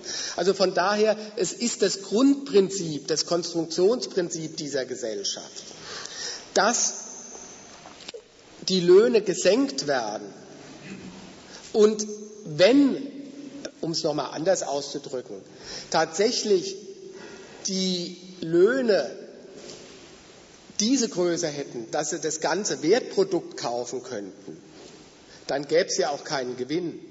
Also der Gewinn ist nun mal das Resultat davon, dass was an Geld, an Löhnen bezahlt wird und was von den Arbeitern, den abhängig Beschäftigten, den unmittelbaren Produzenten in der Produktion an Gütern produziert wird, dass da mehr geldwerter Ertrag produziert wird, als Löhne bezahlt werden. Das ist ja das ganze Konstruktionsprinzip dieser Gesellschaft. Also von daher ist diese Forderung einerseits absurd und andererseits äh, wird sie ja auch gar nicht ernst genommen, selbst von der Gewerkschaft hierzulande nicht, weil sie durchaus um den anerkennt, dass ein Gewinn die Bedingung ist dafür, dass überhaupt bei uns Beschäftigung ist. Und der Gewinn muss immer heißen, es muss ein Überschuss über die Kosten rauskommen. Also das nur, das ist eine ganz andere Betrachtungsweise als die, die ich vorgeführt habe, nämlich zu sagen, darauf hinzuweisen hier, Natürlich ist in dieser Produktionsweise auch eingeschlossen der Gegensatz zwischen der Produktion der Waren und ihrer Realisation auf dem Markt. Weil eben die Zahlungsfähigkeit, auf die gerechnet wird und die ausgenutzt werden soll, zwecks des Gewinns, auf der anderen Seite reduziert und beschränkt wird durch die Methoden, die Gewinne, die Gewinnproduktion zu steigern. Gut, das war nochmal die Ausführung. Ich weiß nicht, ich musste nochmal sagen, ob das das erläutert hat oder nicht erläutert hat. Also richtig finde ich den Punkt, jetzt kurz zusammengefasst, Grund der Krise ist, Reichtum wird als Arbeit gemessen und zugleich wird ihr Einsatz dauernd reduziert. Das ist nachvollziehbar. Dass ihr Einsatz dauernd reduziert wird, heißt auch, weil das das Kaufmittel ist, die Konsumtionsfähigkeit der Massen ist beschränkt. Das ist auch schlüssig. Unglücklich finde ich jetzt den Punkt, wenn man den letzten Punkt, die Konsumtionsfähigkeit der Massen wird beschränkt, weil Arbeit dauernd reduziert wird, ins Verhältnis setzt zu der Warenmenge, die produziert wird und sagt dazwischen, weil die also nicht das kaufen können, was produziert wird. Ähm, wie es in dem Marx-Zitat drin ist, der letzte Grund aller wirklichen Krisen ist die beschränkte Konsumptionsfähigkeit. Also wenn man sich von dem Maßstab Arbeit trennt und auf Lohn geht, Lohn als Kaufmittel und dann den Produkten gegenüberstellt, dann meine ich, wird die, wird die Begründung nicht gut, ähm, weil es so tut, als ob das die wesentliche, die hauptsächliche Nachfrage wäre. Das macht das Kapital sich selber die hauptsächliche.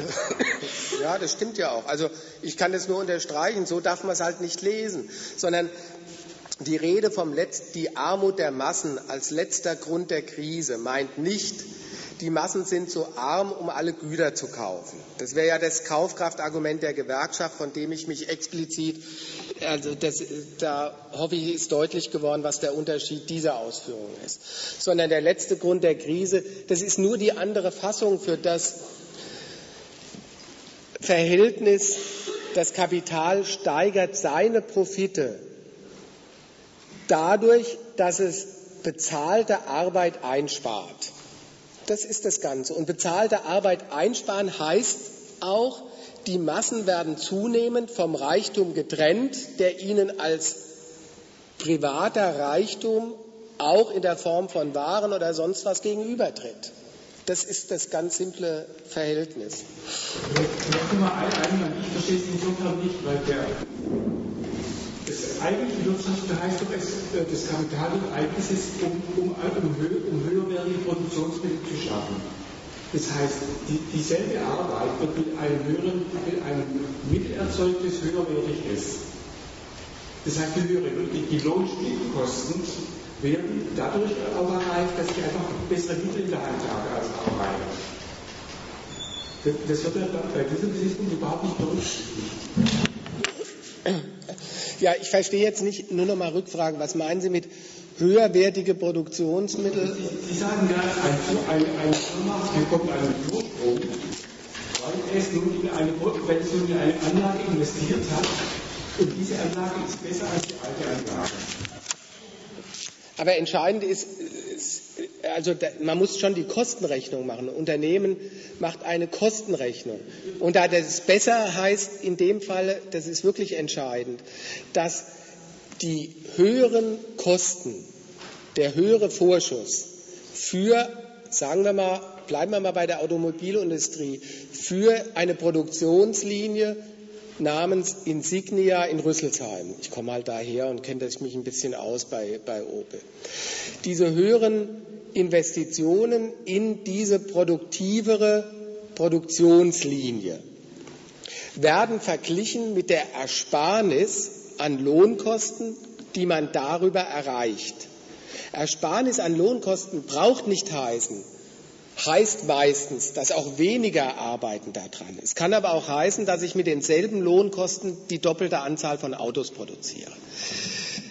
Wir brauchen uns auf die spezielle Relation nicht festlegen, aber mir kommt schon darauf an, also ich wollte es ein bisschen anders ausführen, als Sie es jetzt referiert haben, dass das Unternehmen immer, das Kapital einen Vergleich macht zwischen Ersparnis an Lohnkosten an bezahlter Arbeit im Verhältnis zu Mehrausgaben an produktiverer Maschinerie. Und wenn es das war, was einer mal hier gesagt hat. Wenn es so ist, da kommt keine Ersparnis raus, dann wird auch die produktivere Maschinerie nicht angewendet. Umgekehrt, es wird ja dauernd produktivere Maschinerie angewendet und das heißt, man kann ein Auto jetzt mit weniger Kosten pro Stück produzieren. Und die weniger Kosten pro Stück sind darauf zurückzuführen, dass da vielleicht mehr an Maschineriekosten drinsteckt, aber weniger an Lohnkosten. Und zwar überproportional weniger an Lohnkosten drinsteckt. Es ist ja Senkung von Lohnstückkosten. Und darüber steigt die Gewinnspanne für so ein Unternehmen. Aber das muss nicht gleichbedeutend sein, dass der Arbeiter diese Naja, ähm, das, der Normalfall ist der erstmal, dass damit auch Einsparung absolut an Arbeitern einhergeht. Ja? Also das ist jedenfalls über die Zeit. Ich weiß noch genau, wie vor 15 Jahren haben bei der Produktion von diesen größeren Opels in Rüsselsheim 40.000 Leute waren da beschäftigt, jetzt sind es noch 20.000. In der Produktionslinie ist es noch drastischer, da waren früher 15.000 und jetzt 5.000. Da ist also auch die absolute Zahl um, um was auf ein Drittel gesunken. Aber selbst wenn die gleiche Anzahl das produziert, dann ist es, dann, dann ist zwar von mir aus, nehmen wir auch mal an, die, die Löhne sind dieselben, dann wird aber die doppelte Anzahl oder von mir aus eine größere Anzahl an Autos produziert, dann hat das auch das Moment, dass von der größeren Anzahl an Waren, die produziert wird, mit den gleichen Arbeitern kann ich auch ausdrücken, die sind ein Stück weit zunehmend von dem Reichtum, den sie produzieren, ausgeschlossen, weil die Relation von den Lohnkosten oder ihren Löhnen und dem, was an Werten produziert wird, zu ihren Ungunsten verändert worden ist. Ich kann es mal so, vielleicht noch mal das als Hinweis. Ideologisch kennt das jeder Unternehmer. Bei dem taucht es so auf, dass er sagt, die Arbeitsplätze werden immer teurer. Die Klage haben Sie doch auch schon mal wahrscheinlich gehört, dass gesagt wird, früher musste ich nur 100.000 investieren für einen Arbeitsplatz, heute kostet der schon 200.000 Euro einen Arbeitsplatz. Ideologisch ist das in der Hinsicht also getan wird, die ganzen Investitionen dienen dafür, dass ein Unternehmer Leute mit Arbeit versorgt. Ja, das ist die ideologische Seite dabei. Die Realität, die darin ausgedrückt ist, ist aber, dass das ist ein anderer Ausdruck eigentlich für diesen Fall der Profitrate. Also was darin ausgedrückt ist, ist, dass ein immer größerer Teil von Vorschuss in Maschinerie steckt und ein immer kleinerer in den Löhnen steckt. Und das umgekehrt das auch heißt, dass das Verhältnis von, was verdient ein Arbeiter, was kriegt er an Lohn und wie viel Reichtum produziert er auf der anderen Seite, immer größer wird, zu Ungunsten von ihm verändert wird. Und das ist übrigens das mit äh, ein zunehmender Ausschluss steckt da drin in, die, in, in der Art und Weise, wie hierzulande produziert wird. Gut, jetzt habe ich wieder so lange geredet. Ich weiß nicht, ob das jetzt äh, so ein bisschen das erläutert hat noch. Mache ich vielleicht noch mal im, im Gang äh, noch mal äh, in zweierlei Hinsicht weiter. Also was ich jetzt da darstellen wollte, waren die drei Haken oder Widersprüche, die im Wachstum drinstecken. Ähm, jetzt noch mal, ja.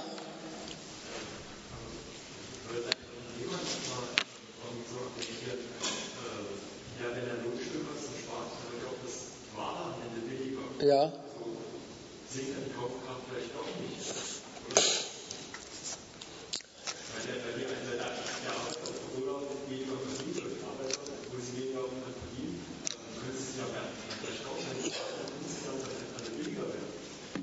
Ja, das Moment gibt es ja auch. Das, was früher ein Luxusgut war oder sowas, heutigen Tags äh, gekauft werden kann. Also ein Auto vor 50 Jahren konnte sich kein Arbeiter leisten, heute kann er sich's leisten.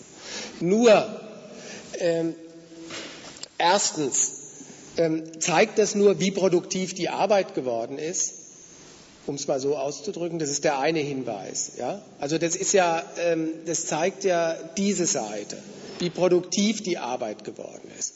Und das andere ist schon der Punkt, äh, dass das die Kehrseite oder dasselbe, die komplementäre Seite davon ist, dass erst recht oder zunehmend die Produzenten, auch wenn sie sich ein Auto jetzt leisten können bzw. müssen, dass sie zunehmend vom Reichtum ausgeschlossen sind. Das ist überhaupt kein Gegensatz. Erstens merken, das, das ist ja jetzt gerade Krise, dass jedenfalls die Unternehmen, die in dem Bereich produzieren, wo sie auf die Zahlungsfähigkeit der abhängig Beschäftigten angewiesen sind, darüber klagen, dass da zu wenig da ist. Ja? Also die Klage in Deutschland ist selbst während der Zeit des Booms die Massenkaufkraft nicht gestiegen. Oder die Binnennachfrage nicht gestiegen, drückt das ja nur aus, also er drückt diesen Sachverhalt aus, dass zwar die Produktion gesteigert wurde, also der Reichtum gesteigert wurde, aber auf der anderen Seite, dass sich überhaupt nicht in einer steigenden, sondern in einer nach wie vor beschränkten Zahlungsfähigkeit der Massen dargestellt hat. Also erinnert man sich doch noch dran, vor zwei Jahren war das doch immer die Klage, der Aufschwung ist bei den Massen gar nicht angekommen und über die, zehn, die fünf Jahre des Aufschwungs des letzten ist überhaupt nichts an Steigerung der Massenkaufkraft zustande gekommen oder der Binnennachfrage, wie es hieß. Also deswegen äh, das ändert einfach nichts an der Tatsache. Ähm, also man muss es auch mal so sehen, das ist die eine Seite und die andere ist ja, auf die hat, glaube ich, er vorhin hingewiesen, ein Großteil des Reichtums, der hier produziert wird, der geht eh nicht in die Massenkaufkraft oder die Massennachfrage. Also das ist die andere Seite. Das ist ja auch was, so was Absurdes hier, dass ein unglaublicher Teil des Reichtums in lauter Produkte geht, die Unternehmen unter sich kaufen. Also das ist der Hinweis darauf, äh, noch nie hat einer ein Hochhaus in Frankfurt gekauft. Das kaufen schon kapitalistische Unternehmen, in dem Fall Banken von oder von, lassen sich das von Bauunternehmen bauen. Also ein riesiger Teil des Wachstums hierzulande hat mit dem Lebens, mit dem Konsum der Massen gar nichts zu tun. Das muss man auch noch sehen. Die kaufen das untereinander ab. Also das ist ähm, noch eine andere Seite. Kann ich noch kurz? Ja. Also wenn das als allgemeines Verhältnis stimmen würde, was du gesagt hast, dann käme hier raus, sinkende Stückkosten, gleichbleibende Löhne, also kann man von den Löhnen einen immer größeren Anteil kaufen. Das heißt im Umkehrschluss, dann müssen aber die Gewinne gesunken sein, denn das ist die ergänzende Größe. Das heißt also, als allgemeines Verhältnis unterstellt das ein Unternehmer, der eine Rationalisierung durchführt, mit dem Ziel, dass die Gewinne sinken. Da merkt man, die Voraussetzung kann nicht stimmen.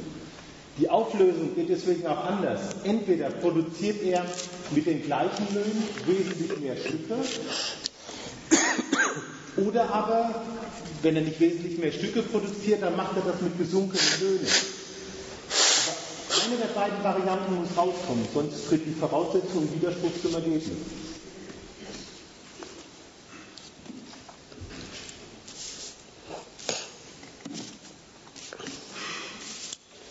Sollen wir es erstmal dabei belassen und äh, nochmal weitermachen? Weil äh, ich will ja jetzt wieder zurückkommen auf die Frage vom Ausgangspunkt, nämlich die, warum, jetzt habe ich beschrieben, wie geht der Konkurrenzkampf der Unternehmen, wie bewerkstelligen die ihr Wachstum und habe die Widersprüche zusammengefasst in dieser Kurzformel vom tendenziellen Fall, dem Gesetz vom tendenziellen Fall der Profitrate erläutert. Jetzt will ich noch mal zurückkommen auf die Frage des Kredits. Welche Rolle spielt der Kredit dabei? Ich habe schon darauf hingewiesen, ich hoffe, das ist deutlich geworden, für diesen Konkurrenzkampf, für das Unternehmen ist der Kredit, also das Verfügen über fremdes Geld, das ihnen von Banken oder Investoren geliehen wird, ein entscheidendes Mittel der Steigerung der Produktivkräfte, nämlich der Rationalisierung, der Innovation, der Modernisierung, der rentabler Macht, des rentabler Machens ihrer Produktion. Da ist der Kredit ganz entscheidender Hebel. Der ist es auch in der Hinsicht, dass also nicht nur der verschärft den, also er ist ein Mittel des Konkurrenzkampfs und er verschärft den Konkurrenzkampf, weil es ist ja nicht so, dass nur ein Unternehmen über Kredit verfügt, sondern alle verfügen darüber.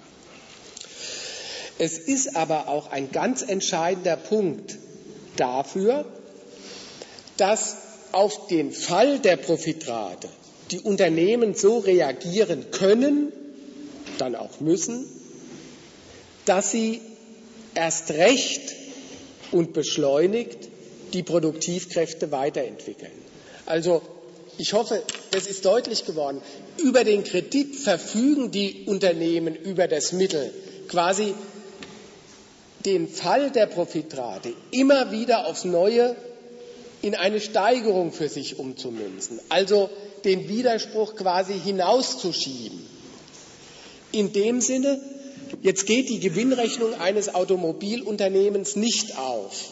Es leidet darunter, die Produkte, seine Autos kann es auf dem Markt nicht gewinnträchtig ausverkaufen oder nur mit einer gesunkenen Kreditmarge. Mit Preisnachlässen kriegt es, es, die Waren überhaupt nur noch los, die Autos. Also braucht es eine Innovationsinitiative oder Offensive. Dafür gibt es den Kredit. Also kann es die Produktion modernisieren und versuchen aufzuschließen mit den anderen. Also man hat da den Punkt, so kommen, kommt das Faktum zustande, Automobilindustrie, dass alle Welt sagen kann, die haben Überkapazitäten von 40 Prozent oder von 60 Prozent. So kommt das Faktum überhaupt zustande. Nicht, dass die auf einen Schlag pleite sind, sondern dass sie immer wieder über fremdes Kapital verfügen, um diesen Widerspruch, sie sind konfrontiert damit, dass mit einer sinkenden Profitrate durch die Anwendung produktiverer, rentablerer Maschinerie für sich ungeschehen machen und darauf spekulieren können, wenn Sie an der vordersten Front der Innovation segeln, um mal so einen blumigen Ausdruck zu verwenden, dass dann Sie extra Profit machen können, eben bis die anderen das wieder nicht machen. Und solange Sie über die Investitionsmittel verfügen, über Kredit verfügen, können Sie diesen Widerspruch praktizieren. Das ist das Geheimnis von, wie Sie über die Schranken des Marktes hinweg produzieren können, die Unternehmen. Also nicht nur in dem Sinne, dass man sich vorstellt, naja, die Konsumenten kriegen ihren Kredit, dass sie ihre Autos und jedes Automobilunternehmen ist zugleich eine Bank, die den Käufern billige Kredite gibt, dass sie trotz der beschränkten Zahlungsfähigkeit dann auch noch die Autos kaufen können. Das ist auch eine Variante, die Schranke des Marktes hinauszuschieben, um es mal so auszudrücken dass man Konsumenten über eine, eine Zahlungsfähigkeit verpasst, die sie nicht haben und die sie dann später durch Zurückzahlung noch und Bedienung des Kredits bedienen müssen, sondern die andere Seite ist da viel entscheidender, nämlich dass den Unternehmen durch das Finanzkapital die Mittel zur Verfügung stehen, den für sich den Fall der Profitrate ungeschehen zu machen, indem sie erst recht unbedingt die Produktivkräfte entwickeln, also einen größeren Kapitalvorschuss tätigen können, um die Profitrate für sich zu steigern mit den Methoden. Und indem sie das alle tun, eklatiert der Widerspruch. Aber solange Kredit zur Verfügung steht, können sie diesen, das Eklatieren, also das Aufdecken immer rausschieben. Und jetzt hat man die Erklärung dafür, warum der Finanzcrash die Krise der Realwirtschaft einläutet. Weil so wie der Kredit der Hebel der Akkumulation und der Überakkumulation. Also Akkumulation ist auch so ein Ausdruck von Marx und meint das Wachstum des Kapitals, die Anhäufung von Kapital. Wie der Kredit das Mittel des Wachstums des Kapitals, des Gewinnwachstums des Kapitals ist, so ist es das Mittel der Überakkumulation des Kapitals. Und wenn der Kredit nicht zur Verfügung steht, dann stellt sich heraus, dass alles Wachstum Überakkumulation war, dass dann es zu viel Kapital gibt, zu viel unterwegs ist, gemessen am Zweck der Verwertung. Also das vielleicht noch mal das anschaulich zu machen. Der Crash des Finanzkapitals heißt, wer kriegt jetzt noch Kredit? Bin ich, das kann man nach der Seite des Willens und der Fähigkeit betrachten. Also einerseits ist es so, die Finanzmacht der Banken hat gelitten. Die haben einfach weniger Geld zum Verleihen. Das ist die eine Seite. Also werden sie auch skeptischer, wem geben wir noch Geld? Und das Zweite ist, wenn dann Unternehmen Geld brauchen, weil die Gewinnrechnung geht nicht mehr auf. Sie verkaufen nicht so viel Autos, wie sie gedacht haben. Dann hängt es ganz von den Banken ab, ob es weitergeht oder nicht. Die Reden, ich mache das noch gerade zu Ende, dann kann man das machen, sind, sollen wir dem schlechten Geld Gutes hinterherwerfen oder lieber ein Ende mit Schrecken als ein Schrecken ohne Ende? Das sind so die Geschichten. Solange es noch Kredit gibt, geht es weiter. Wenn Geldgeber, Banken zu der Entscheidung kommen, wir schmeißen dem schlechten Geld kein frisches hinterher, sagen wir mal Arcandor, dann ist das Unternehmen pleite. Und insofern sind die Banken tatsächlich nicht nur der Hebel der unbedingten Entwicklung der Produktivkräfte, der Hebel für die Unternehmen, ihren Gewinn zu steigern, sondern sie sind dann auch der Exekutor, derjenige, der entscheidet, ob ein Unternehmen überhaupt weiter besteht oder ausscheiden muss. Und Krise, Finanzkrise heißt, oder das ist die Wirkung davon, Kredit wird gestrichen und damit stellt sich nicht nur für einzelne Unternehmen, sondern für alle eine Kreditklemme ein. Also das Verfahren, das Sie bislang praktiziert haben, mit größerem Kapitalvorschuss für sich den Fall der Profitrate ungeschehen zu machen, nicht mehr geht. Und dann gibt es auf breiter Front den Einbruch der Gewinne. Das ist Krise. Jetzt gab es schon die ganze Zeit eine Meldung. Das ist Krise, aber das ist eben immer Krise. Nicht nur jetzt in dieser spezifischen äh, Finanzcrash-Krise. Die Banken sind immer der Exekutor der Krise des produktiven Kapitals. So bricht sich ja jeder. Ja, das wollte ich auch sagen. Das ist, wir hätten ja noch weitergekommen. Wir hatten ja ganz tolle Pläne. Aber dann haben sie uns zur Kreditlinie gezogen und fertiggestellt und dann war alles zu Ende. Wie waren es, wie waren es, wie haben verhindert, dass wir weitergehen machen können. Also und jetzt ja auch die Klage, dass viele Unternehmen sagen, naja, nicht nur, dass die kein Geld haben, leihen, leihen können, sondern die sprechen uns überhaupt ab, dass wir weiterhin Gewinne machen können. Die, die dekretieren uns zu zukünftigen Loser-Unternehmen, insgemein diese Banken. Ja, das war genau das wollte ich sagen. Ich wollte sagen, das war jetzt eigentlich die Erläuterung des ersten Zitats auf diesem Zettel, wo es heißt, in allgemeiner Krise der Überproduktion.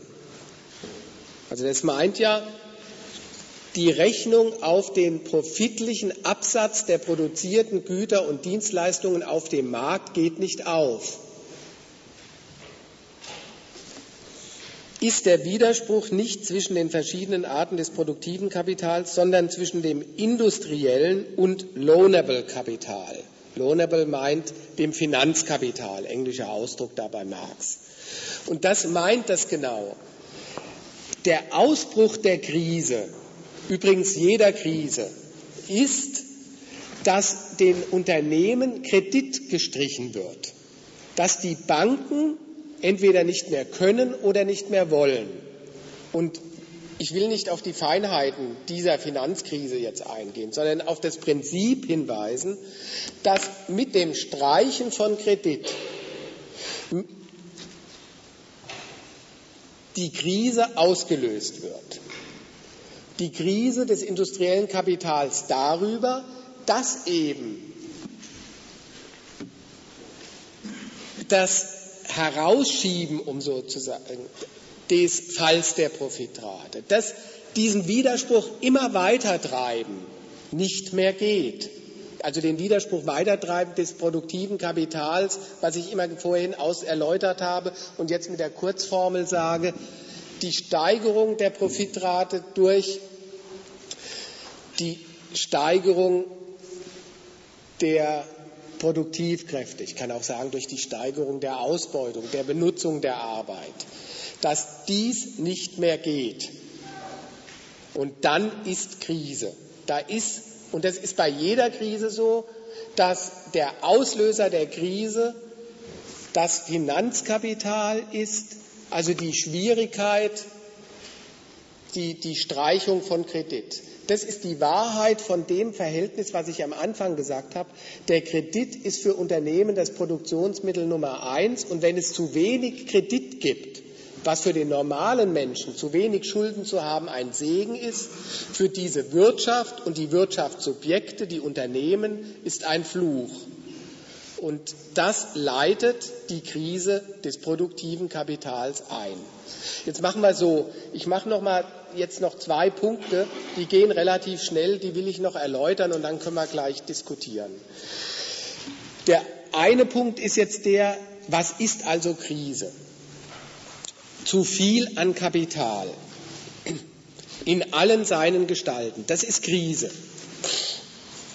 Es gibt zu viel Geld, Geld in dem Sinne, einerseits ist es Geld knapp als Kredit, aber im Sinne von Geld, das eine lohnende Anlage sucht, eine profitable, da gibt es zu viel. Also es gibt wahnsinnig viel Geld, dessen Anlage sich zurzeit nicht lohnt. Es gibt zu viel Waren, das ist, was als Überproduktionskrise bezeichnet wird. Also die produziert werden und nicht profitlich verkauft werden können. Es finden sich nicht genug Käufer für diese Ware. Es gibt zu viel Produktionsmittel, es werden ja welche brachgelegt. Und es gibt zu viele Arbeitskräfte, es werden Leute arbeitslos gemacht. Also Krise heißt zu viel Kapital in allen seinen Formen. Jetzt will ich auch an der Stelle, das sagt sich so schnell, zu viel. Das ist, dieses zu viel ist ähm, kein theoretisches Urteil. Das ist nicht, ähm, da hat jemand nachgerechnet und dann kam mal drauf, es gibt zu viel, sondern zu viel ist ein, eine praktische Aktion der Unternehmer, der Kapitalisten. Das zu viel kommt ja darüber zustande, dass Unternehmer auf den profitlichen Verkauf ihrer Ware spekuliert haben, dafür die Produktion eingerichtet haben, dafür die Produktivität gesteigert und die Arbeit rentabler gemacht haben. Und jetzt stellt sich raus, diese profitliche Kalkulation geht nicht auf. Und dann heißt das, die Waren werden nicht verschenkt, sondern es gibt Waren mit einem Preis, die für den Verkauf bestimmt sind, aber nicht verkauft werden können. Und es stellt sich raus, wir haben zu viel, also für das Unternehmen, das reagiert darauf und sagt, wir haben zu viel Produktionskapazitäten und zu viel Arbeiter. Also wird kurz gearbeitet zunächst, dann werden Arbeiter entlassen, es werden vielleicht von fünf Fabriken zwei geschlossen. So wird das, kommt das Faktum zu viel an Kapital in die Welt. Also das ist das Resultat der praktischen Aktion der Unternehmer. Also das ist mal das Erste, was, einem, was ich noch erläutern will zu, was heißt hier zu viel Kapital? Das ist nicht, nicht, da hat keiner nachgerechnet oder sowas, sondern das zu viel kommt durch die praktische Aktion zustande. Und das andere, auf was ich hinweisen will, ist, zu viel an Kapital, das sagt sich so leicht oder so schnell das ist auch in dreierlei Hinsicht eine Absurdität. Also das eine, die eine Absurdität ist das, ähm, der Kapitalismus ist eine Gesellschaft, die leidet nicht wie frühere Gesellschaften an einem zu wenig von etwas. Also da kommt Mangel und Not nicht aus dem wie in früheren Gesellschaften von mir aus eine Missernte. Oder es gab Kriege und im Gefolge von Kriegen Hungersnöte und Armut. Also da war in früheren Gesellschaften Elend, Armut, äh, das Zurückdrehen des Lebensstandards irgendwie Ausdruck von, es gab zu wenig von was. Im Kapitalismus bei uns ist es, das Wachstum war zu groß. Auf das habe ich ja hingewiesen. Das heißt ja gar nicht, es gibt von Sachen zu wenig, sondern es gibt von allem, Produktionsmitteln, Waren und so weiter. Aber gemessen am Zweck der Verwertung, des profitlichen Verkaufs, gemessen an dem Zweck, gibt es bei uns zu viel. Und das ist Krise. Daraus folgt dann Mangel und Not und so weiter. Also das ist mal das Erste. Also es ist richtig absurd. Eigentlich, es gibt zu viel Reichtum. Ähm, das Zweite, bei dem zu viel ist, ähm, das sagt auch ein Zitat hier. Das war das, was ich vorhin vorgelesen habe.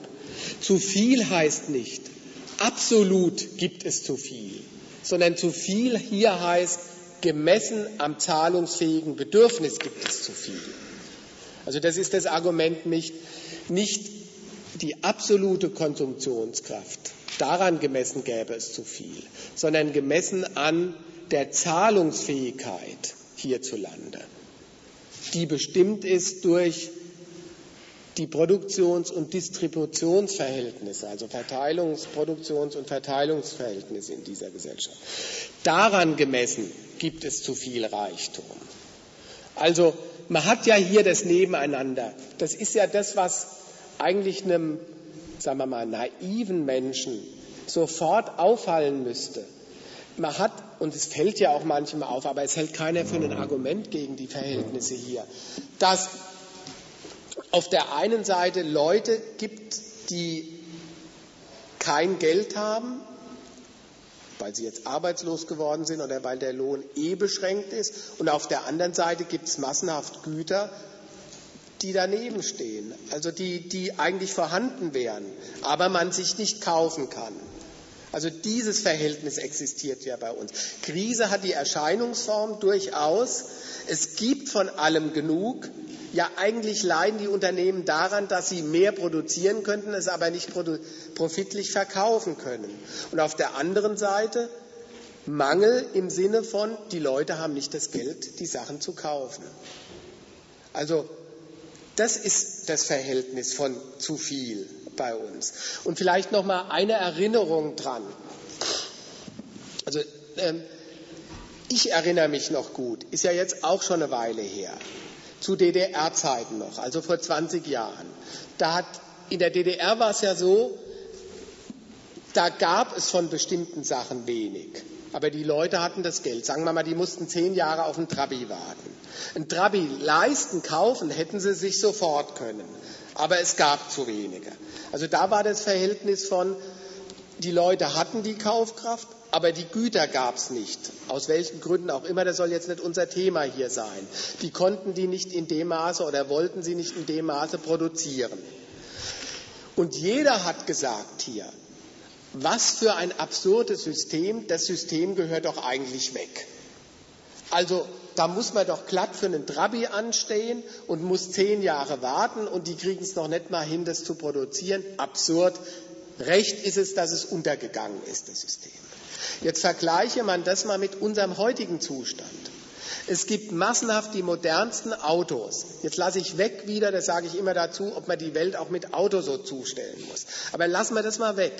Es gibt massenhaft Autos, nur die Leute können es sich nicht leisten. Und dann braucht es irgendwie eine Prämie und dann können mal so ein paar Kleinautos gekauft werden oder sowas. Also das ist bei uns das Verhältnis von, es gibt von allem viel, genug. Und die Leute können es sich nicht leisten. Und keiner sagt, das ist ja noch absurder wie in der DDR. Erst recht muss das System weg. Sondern alle sagen, Mensch, hoffentlich kommt wieder Wachstum zustande und die Krise geht schnell vorbei. Das ist, wie hierzulande die Sache betrachtet wird. Also das fällt mir nur noch ein, um, um auch mal deutlich zu machen, eigentlich nüchtern betrachtet ist das ein, ein schreiender Widersinn und eigentlich äh, ein deutliches Dokument der Schädlichkeit dieses Systems, das Nebeneinander von Armut und Überfluss. Ähm, das meinte ich übrigens auch mit, mit dem Untertitel Die Krise der Realwirtschaft bringt äh, die Kritik der Produktionsweise zur Anschauung. Also schlagen, da kann man das wirklich nicht zeigen. Die Frage ist es nur auch als solches, sollte man es mal wahrnehmen. Genauso wie den Widerspruch, auf das habe ich von, äh, am Anfang mal bei der Fernsehdiskussion hingewiesen. Das Nebeneinander ist auch so ein Marx-Zitat, habe ich auf den Zitatenzettel geschrieben. Krise ist Überfluss an Bevölkerung bei Überfluss an Produktionsmitteln oder Brachlegung von Produktionsmitteln. Wie heißt nee, Überfluss an Kapital bei Überfluss an Bevölkerung? Also auch das, das liest sich so theoretisch. Das ist ja die Absurdität. In der Gesellschaft kann es tatsächlich zu viele Menschen geben. Da steht nebeneinander Produktionsanlagen modernster Art, einfach stillgelegt und qualifizierte Arbeitskräfte arbeitslos gemacht. Statt drei Millionen sechs Millionen am Ende des Jahres. Und auf der anderen Seite lauter Fabriken, die dicht gemacht werden. Auch ein schreiender Widerspruch, also absurd, unvernünftig bis zum Dort hinaus. Aber jeder sagt hier nicht, ja, was ist denn das für eine absurde Produktionsweise, sondern, das habe ich ja vorher zitiert, die Ökonomen sagen zum Teil ganz abgeklärt, naja, dann, das dauert jetzt ein bisschen, dann kommt wieder der Aufschwung, dann finden die schon wieder zusammen. Und davor muss natürlich, das zeigt ja nur, da war Kapital falsch allokiert, alloziert oder sowas. Also das ähm, Erläuterungen von Krise bei uns ist zu viel an Kapital, nicht Resultat von zu wenig Reichtum, sondern zu viel Reichtum gemessen am Zweck seiner profitablen Verwertung. Und das hat diese Schattierungen, die ich eben gesagt habe. So, und dann mache ich noch schnell den letzten Punkt, der heißt Bewältigung der Krise. Was, wie reagiert das Kapital auf seine Krise?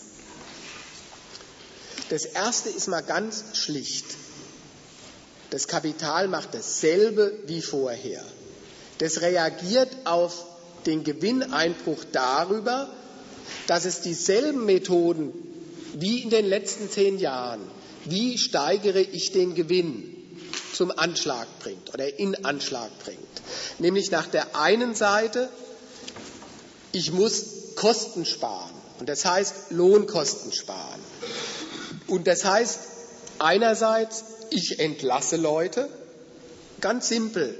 Wenn sich die Produktion in dem Maßstabe, wie ich sie betrieben habe und wie ich darauf spekuliert habe, auf dem Maßstab kann ich profitabel die Waren und Güter auf dem Markt verkaufen. Wenn das nicht mehr geht, dann reduziere ich einfach und schränke die Produktion ein. Und das heißt auch, ich entlasse Leute.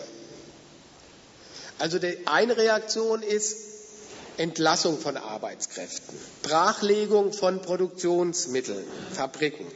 Und die andere Abteilung ist die, ich verschärfe, also der Unternehmer verschärft die Ausbeutung, um so auszudrücken. Heißt, die verbliebenen Arbeitskräfte müssen umso effektiver beschäftigt werden, umso produktiver beschäftigt werden. Und das heißt, da kommt alles zum Anschlag oder in Anschlag. Das kann heißen, weniger arbeiten für weniger Lohn. Das kann heißen, einfach ganz simpel, in dem Jahr wird bei gleichbleibender oder gestiegener Leistung 20 Prozent an Lohnkosten eingespart. So das Programm bei Daimler. Und das kann man überall. Also neulich habe ich gelesen, in England, in Großbritannien geht das so, Fluglinie British Airways heißt einfach, alle Beschäftigten arbeiten einen Monat umsonst. Auch eine Methode. Also solch all das wird in Anwendung gebracht. Und das Prinzip ist, das ist ja auch nochmal interessant, die Krise ist erstmal eine Krise des Gewinnwachstums oder umgekehrt eine Krise der Kapitale, nämlich ihre Gewinnrechnung geht nicht auf. Krise heißt, die Profitrate ist gefallen. Krise heißt, es ist zu viel Kapital vorgeschossen worden, um profitabel angewendet zu werden. Das ist ja ein Problem des Kapitals. Das ist ja sein Problem. Die Rechnung ging nicht auf. Unternehmen schreiben mal zur Abwechslung statt schwarzer Zahlen rote Zahlen. Die Vermehrung des privaten Reichtums ist nicht vorangekommen. Ist das Problem erstmal von Oetker, von den Aktionären von Arcandor, von den Aktionären von General Motors und so weiter und so fort. Nur, das ist ja jetzt schon deutlich geworden, die Unternehmen, das Kapital reagiert auf seine Krise, indem es das zur Existenzkrise der Beschäftigten macht. Das ist die Logik bei uns. Wenn die Gewinne einbrechen, dann wird es hart für die abhängig Beschäftigten. Die verlieren nämlich ihren Arbeitsplatz, dann müssen sie mit Hartz IV zurechtkommen nach einem Jahr. Mit dem soziokulturellen Existenzminimum von 351 Euro plus Mietkosten. So schnell geht ja bei der Abstieg bei uns, ist ja so organisiert. Nach einem Jahr Arbeitslosengeld 1.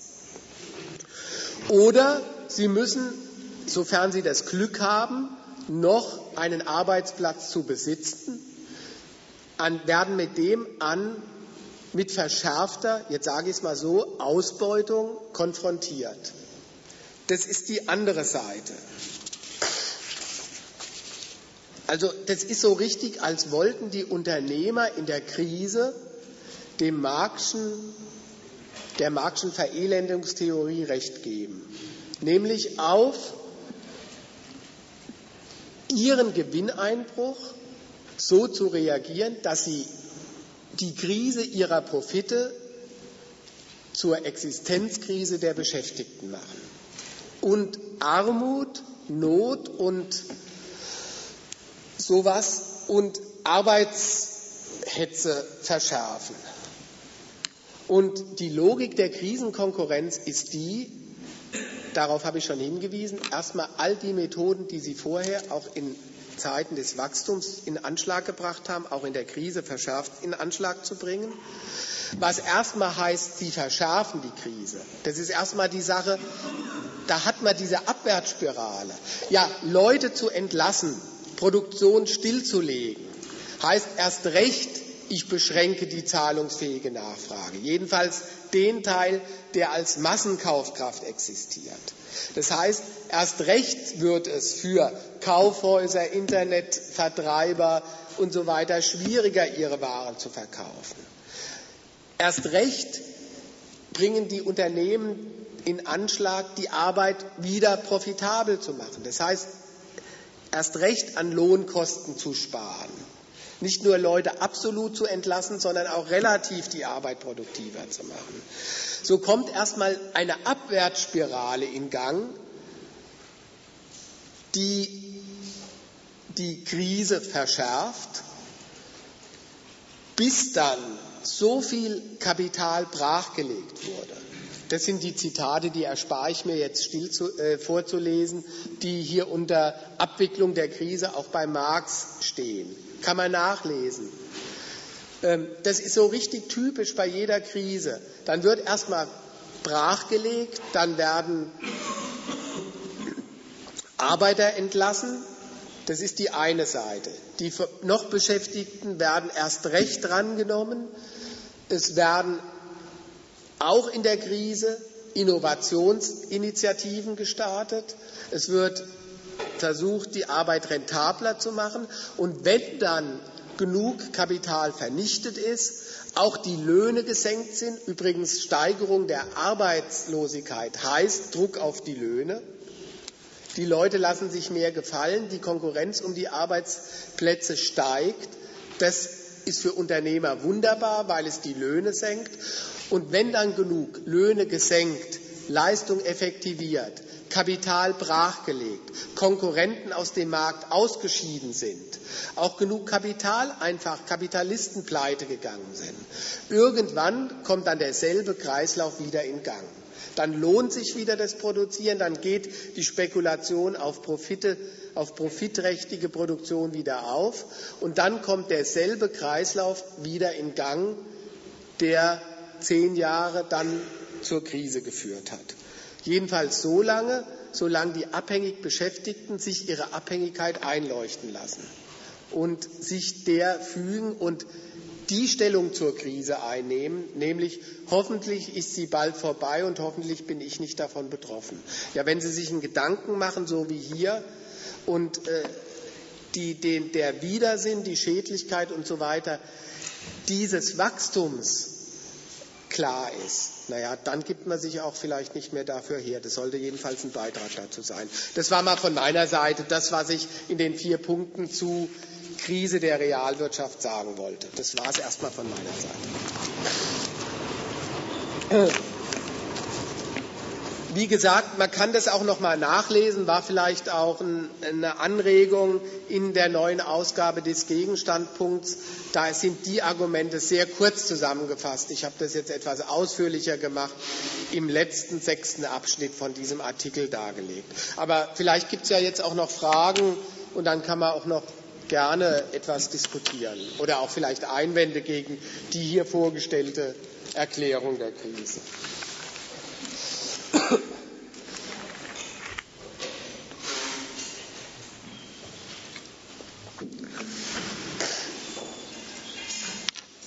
Ist die Frage vorhin mit den mit den Löhnen und dem Verhältnis zur Überproduktionskrise und sowas, ist das zur Zufriedenheit geklärt worden oder gibt es da noch mal das Bedürfnis nachzuhaken?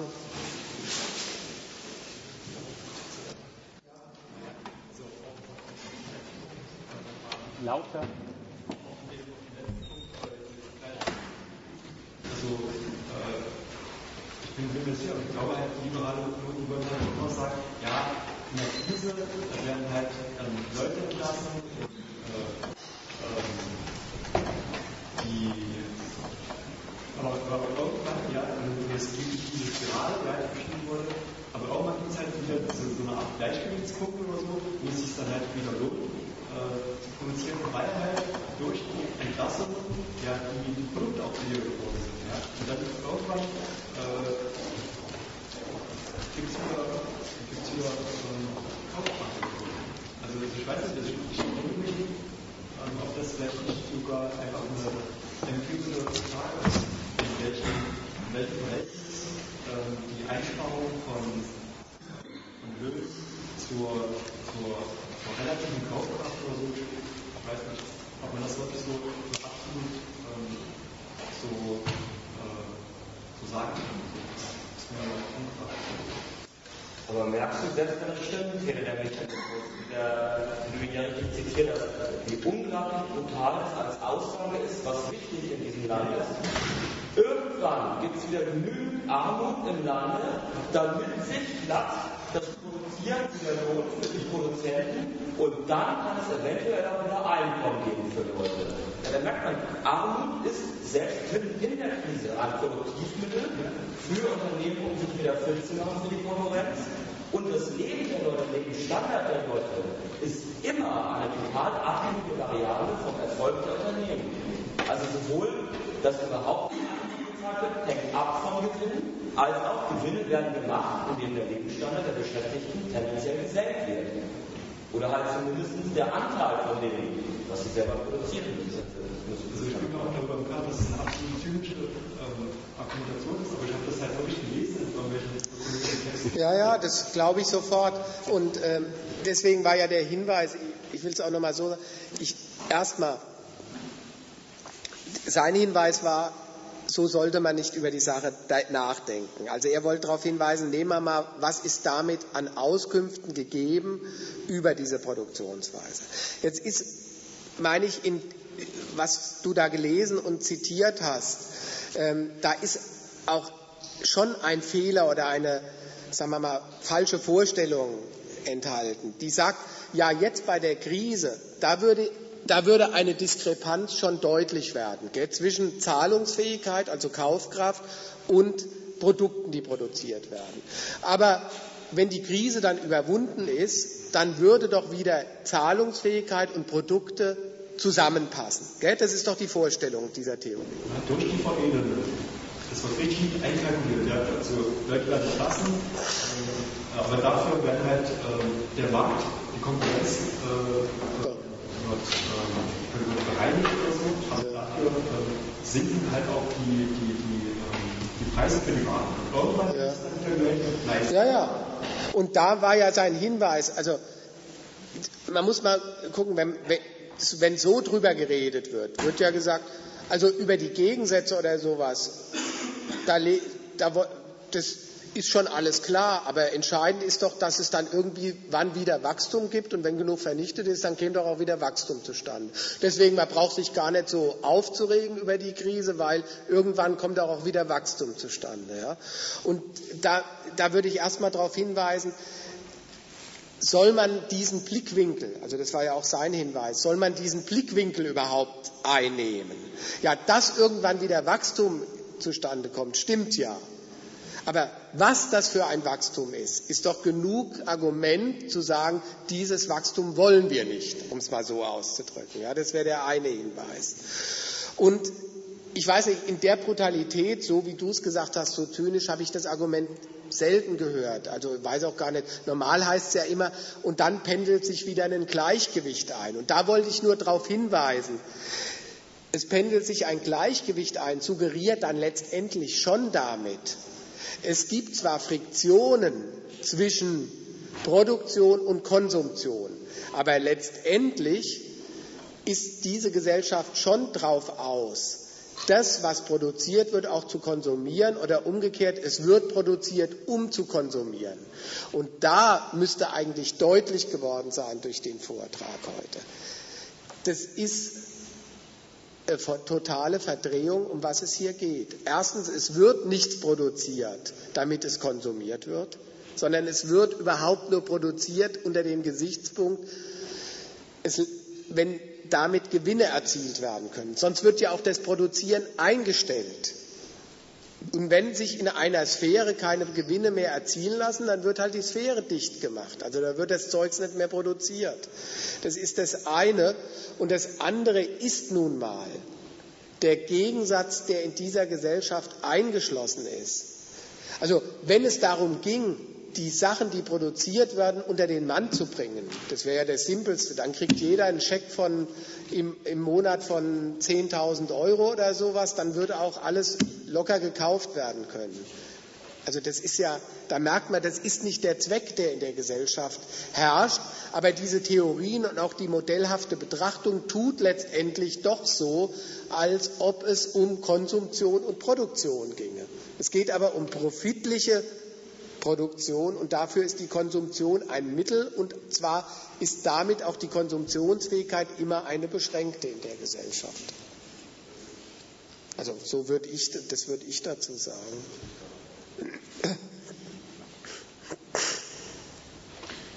Ich meine, da wäre noch ein, ein interner Fehler in der Überlegung drin. Wenn die Krise dadurch bewältigt werden soll, dass die Produkte billiger hergestellt werden und im gleichen Umfang die Kosten für Arbeit, die Löhne sinken, dann heißt es ja im Ergebnis, es hat sich einfach nur der Geldausdruck von Ware und Arbeit, der hat sich geändert. Das Verhältnis ist gleich geblieben, aber alles kostet jetzt nur noch die Hälfte. Ja, Dann stellt sich die Frage, wieso das überhaupt eine Bewältigung der Krise sein kann, wenn einfach die Geldausdrucke alle durch zwei geteilt werden. Dann hat man die gleichen Verhältnisse wie vorher. Das heißt, die Abwicklung einer Krise kann nicht so aussehen, dass alles wie vorher ist, aber der Geldausdruck einfach nur niedriger. Also ohne entsprechende Vernichtung sowohl von Kapital als auch von Produktion von Arbeitslosigkeit, also Vernichtung von Löhnen, kann es nicht abgehen, weil sonst wäre es wie gesagt nur ein Ja, ja. Ja.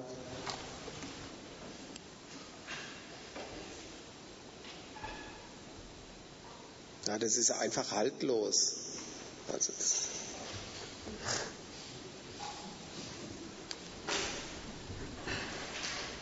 Darf ich einfach noch was einwenden? Die Frage ist ja dann, was denn, wenn dieses System, was wir jetzt haben, so schlecht ist, also dass es immer wieder hervorbringt, wie auch immer, einen Zyklus hervorbringt und es insgesamt uns immer wieder schlechter geht. Im Nachhinein, was wäre denn dann das geeignete System? Frage ich jetzt einfach. Nicht rausgehört.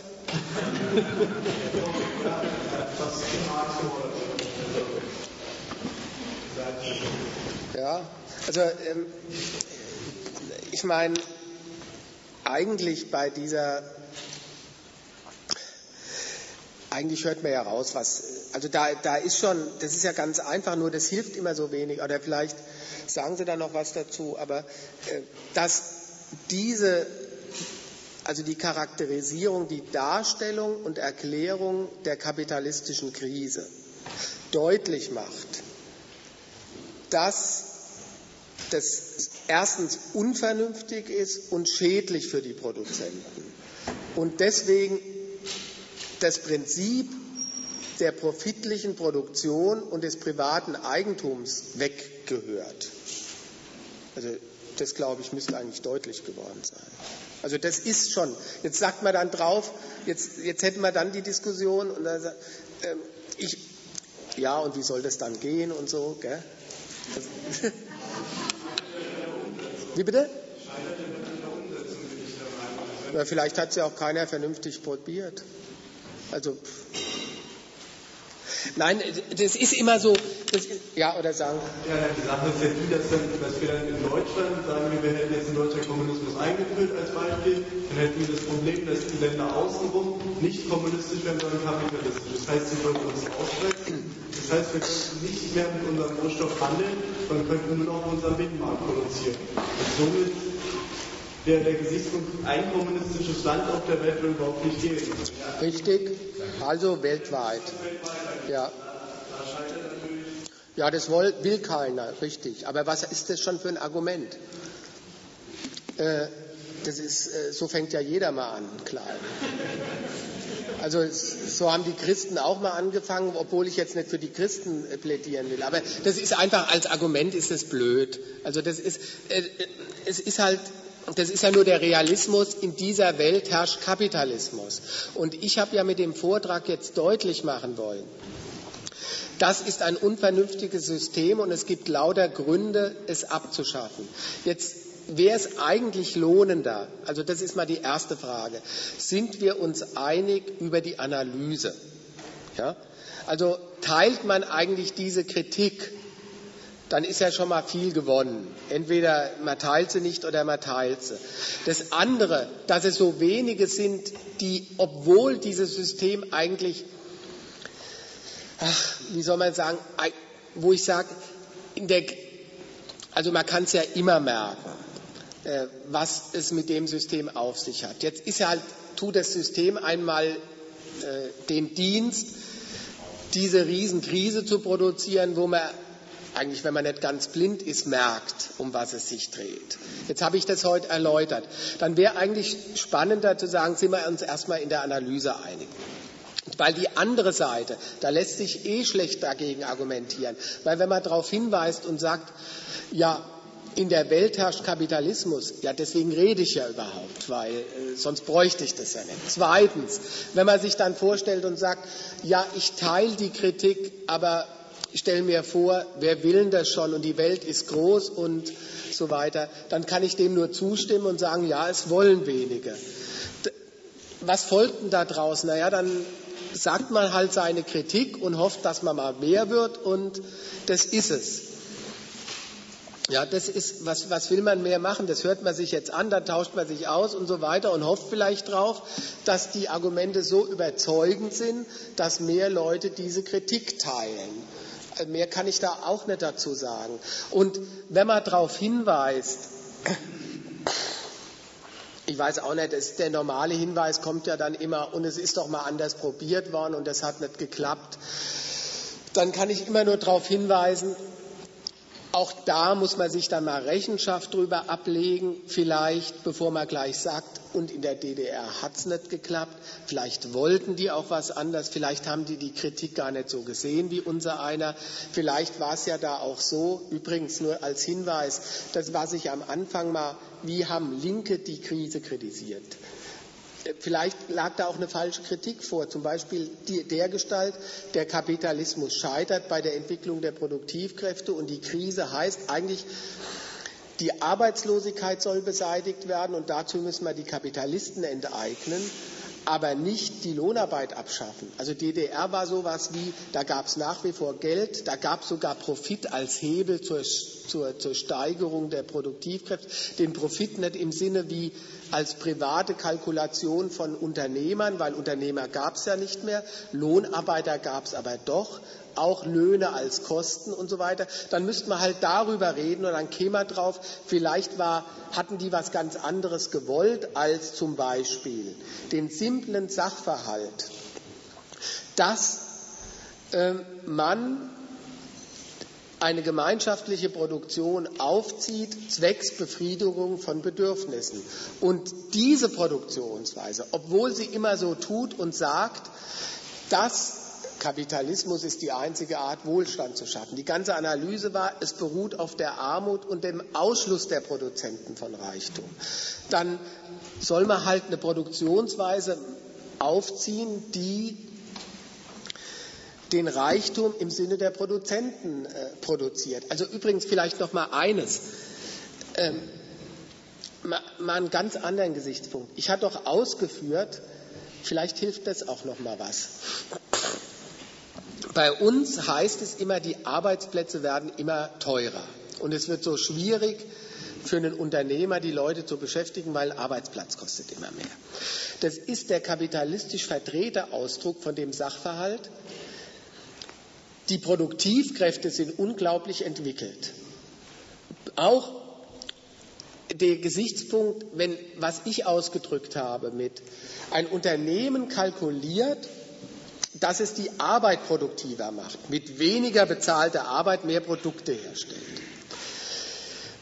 Die Produktivkraft wird wirklich enorm gesteigert. Und das heißt ja eigentlich, mit weniger Arbeit kann man die Produkte produzieren. Da sind wir uns ja einig. Ja? Also wenn man früher noch, was weiß ich, so und so viele Stunden zur Produktion eines Autos braucht, wird auch einem immer vorgerechnet. Heute geht das in einem Bruchteil der Zeit. Ja? Und wenn ich früher ewig schreiben musste und in meine Doktorarbeit tippen musste, und das hat zwei Wochen gedauert, und es heute Computer gibt und ich kann dieselbe Tipperei, während ich denke, schon reintippen, und dann kostet es mich halt äh, einen Bruchteil davon, dann heißt das eigentlich, mit immer weniger Arbeitsaufwand gibt es immer mehr Güter und die Zeit, die Güter zu genießen, wird immer größer, weil man braucht ja weniger Arbeit. Ja? Das ist, da sind wir uns doch einig. Also eigentlich diese Potenzen gibt es. Also dieses Moment. Und der Marx hat dazu gesagt, einfach die wahre Freiheit ist disposable time, also mit möglichst wenig Arbeitsaufwand immer mehr Produkte zu produzieren und dann die Zeit zu haben, sie zu genießen. Wie sieht es denn bei uns aus? Dieses Moment stellt sich folgendermaßen dar. Einführung neuer Maschinerie. Die Leute, die noch beschäftigt sind, arbeiten genauso viel wie vorher und schaffen in acht Stunden von mir aus oder was der durchschnittliche Arbeitstag heutigen Tags ist, ist ja ungefähr so viel, die doppelte Anzahl von Produkten. Die andere Hälfte hat jetzt wirklich freie Zeit, aber überhaupt kein Geld, die Freizeit zu genießen, weil sie sind ja ohne Lohn, sie sind freigesetzt. So passiert bei uns der Produktivitätsfortschritt. Also ganz simpel. Also was muss man machen? Alle arbeiten einen Bruchteil, haben dieselbe Anzahl von Gütern und genießen sie. Was steht dagegen? dass eben bei uns die Produktion keine gemeinschaftliche ist, sondern eine private von Kapitalbesitzern zum Zwecke der Gelderwirtschaftung. Also wenn ich das weghaben will oder wenn ich das andere will, komme ich nicht umhin zu sagen, dann müssen die Eigentumsverhältnisse umgestürzt werden und diejenigen, die den Reichtum produzieren und ihn auch genießen wollen, müssen halt ihre Produktion als gemeinschaftliche organisieren. So simpel ist es. Warum sagt denn hierzulande keiner, wenn Opel jetzt sagt, wir machen keine Gewinne mehr und dann wird halt Opel dicht gemacht oder Opel bleibt nur, wenn Gewinn ist? Warum sagen eigentlich die Beschäftigten nicht, ihr arbeitet eh nicht den Gewinn? Also Autos produzieren können wir auch selbst, dann machen wir es selbst. Das sagt keiner, weil einfach anerkannt ist und gewusst ist, Die Bedingung hierzulande, dass überhaupt was produziert wird, ist das Privateigentum und die profitliche Kalkulation. Ja, wenn ich dann ist die aber auch die Schranke für eine vernünftige Organisation der Produktionsverhältnisse. Unter dem ist es nicht zu haben. Dann muss man halt sagen, wir organisieren die Sache gemeinschaftlich. Und dann heißt es auch, dann, dann sind diese Produktions- und Eigentumsverhältnisse die Schranke dafür. Das ist halt, was immer hieß, da gehört die Revolution her. Also anders geht es nicht. Ja, die Frage ist ja die, ob man ähm, ohne diesen Profit zu haben auch Fortschritt leisten kann. Also Fortschritt in dem Sinne, dass es auch weitergeht, weil es sind ja die Unternehmen dazu bereit, um mehr Profit zu machen, auch fortschrittliche Technologien einzusetzen, auch die Produktionsanlage zu verbessern. Und da sind, sind wir ja erst so weit gekommen, dass wir uns so gut entwickelt haben, wie wir uns jetzt entwickelt haben. Vom Fortschritt her gesehen dass trotzdem die Grenze zwischen Arm und Reich natürlich immer weiter auseinandergeht, ist mir auch klar. Aber die Frage ist, wenn, wenn jetzt wirklich das gemeinschaftliche Arbeiten ist, ob dann die, ähm, ob die Person, einzelnen Personen immer noch den Ehrgeiz haben, auch was Neues zu entwickeln, wenn sie wissen, ach, die fällt mir sowieso nicht mehr, kriegt er das gleiche wie die anderen. Und du meinst wirklich, und du meinst wirklich, wenn es einem selbst zugute kommt, dann würde man sich nicht um eine Steigerung der Produktivkräfte kümmern, sondern heutigen Tags, es ist ja richtig, man darf doch nicht immer vom Faktum aus. Hierzulande kommt die Steigerung der Produktivkräfte übrigens mit der doppelten Wirkung. Sie werden unbedingt gesteigert und was vorhin mal als Ergänzung kam, sie werden übrigens auch hierzulande oft nicht angewendet, weil es nämlich gar nicht der Steigerung des Profits dient. So ist es ja bei uns. Nach der einen Seite werden sie unglaublich gesteigert, übrigens auf Kosten von. Auf der anderen Seite werden sie oftmals gar nicht angewendet, wenn es gar nicht der Ersparnis von Lohnkosten dient. Das ist ja auch das. Es wird doch auch viel, auch mal so rum gesagt, man, man darf, also so kommt es bei uns zustande. Ja, und die Unternehmer, wenn es dem Profit dient, steigern die gnadenlos die Produktivkräfte. Und das ist auch unvernünftig übrigens. Da werden modernste Anlagen oftmals gar nicht ausgenutzt, weil es schon wieder äh, modernere gibt und sowas. Könnte man sich ja auch manches ersparen. Vielleicht bräuchte man auch manches gar nicht mehr so viel zu steigern, weil eh alles schon so effektiv produziert wird. Wäre ja auch noch ein Gesichtspunkt. So ist es bei uns. Das braucht, kann man doch nicht sagen und sagen, ja, und wenn es dieses Profitinteresse nicht mehr gibt, ausgerechnet dann, wenn die Produktivitätssteigerung wirklich den Leuten zugutekommt und sie abwägen würden, zum Beispiel auch, soll man so viel Arbeit in eine neue Maschine investieren, vielleicht tut es die alte auch noch gut und mit dem, was wir erreicht haben, können wir auch noch locker leben, weil uns ist die Freizeit, die wir haben, viel mehr wert. Andererseits, ja, ich habe eine gute Idee und da kann ich mit einer besseren Maschine müssen wir nur noch die Hälfte der Zeit arbeiten. Und dann sollen die Leute das nicht wollen, sondern nur dann, wenn es ihnen aufgezwungen wird und wenn es hierzulande Unternehmer mit einem Profitinteresse machen. Also das ist doch auch unglaubwürdig. Also dein Argument, oder? Das ist auch nicht sonderlich überzeugend. Ja, die Frage ist, ob der Mensch so geschickt ist und als Gemeinschaft leben kann und nicht nur als Egoist. Wie Schmidt ja schon damals gesagt hat, dass der Mensch und das insgesamt zum Gemeinwohl geht. Jetzt sind wir ja bei ganz prinzipiellen Sachen. Also erstmal auch da ein Hinweis beim Nachdenken. Wenn der Mensch so egoistisch ist, warum lässt er sich eigentlich so viel Einschränkungen gefallen hierzulande? Und das andere ist, auch Egoismus. Halten wir doch mal fest, um was geht's denn den Leuten hier? Da haben wir zwei Charaktere gehabt zum Beispiel. Die eine war, wir hatten den Unternehmer, und das stimmt doch auch wohl, alle, die Unternehmer sind, denen geht es darum, mit einem Geld, das sie investiert haben, am Ende mehr Geld zu haben, oder? Das ist der Inhalt des Egoismus bei uns. Aber bei Arbeitnehmern genauso. Die gehen dann zur Weiterbildung, um dann sich weiterzubilden. Ja, die, dass, sie, dass sie möglichst viel Geld verdienen. Ja, das, das ist es so.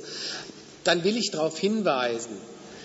Also der Egoismus, wenn man es schon mal so bezeichnen will, der hat einen ökonomischen Gegenstand bei uns. Der bezieht sich darauf, in dem einen Fall ein Geld zu besitzen und das zu vermehren.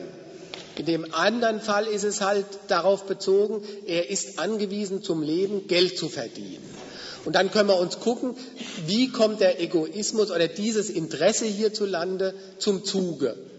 Da waren ja die ganzen Ausführungen. Die einen werden, sind die Angeschmierten, um es mal so auszudrücken. Das weiß ja auch jeder. Durch Arbeit wird man hierzulande nicht reich. Und die anderen, durch die Arbeit der Beschäftigten, vermehren ihr Reichtum. Manchmal klappt es auch nicht, das ist Krise, aber danach geht es schon wieder weiter.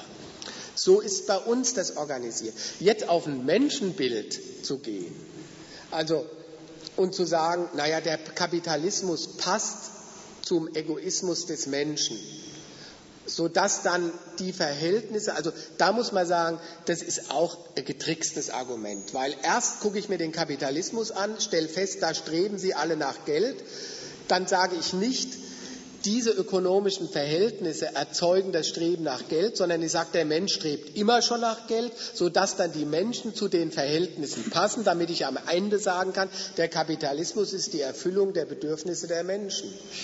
Das ist Konstruktion von einem Menschenbild. Die so zu konstruieren, damit der Mensch dann am Ende dazu passt. Und der Widerspruch ist immer der dabei. Auch bei Gier und Egoismus. Da kommt schon drauf an, was in der Gesellschaft zugelassen ist. Nach Geld kann ich nur streben, wo es Geld gibt. Ganz simpel. Um es mal so auszudrücken, mit dem Egoismus, in dem Sinn, die Leute wollen immer mehr oder sowas, wenn du das überlegst. Das haut doch auch nicht hin. Nach Geld will ich schon immer mehr. Wie viel Bier kannst du trinken? Naja, irgendwann ist da eine Grenze, dann ist man halt besoffen. Und wie viel Fernseher braucht der Mensch? Also wenn man nicht der Anhänger von Fernsehinstallationen ist, auch einen oder zwei. Und so weiter. So kann ich das alles durchführen. Also mit der Gier und dem Menschen un, und den, dem unbefriedigten oder mit nichts zufriedenen Menschen, das haut auch nicht hin. Das ist, ja.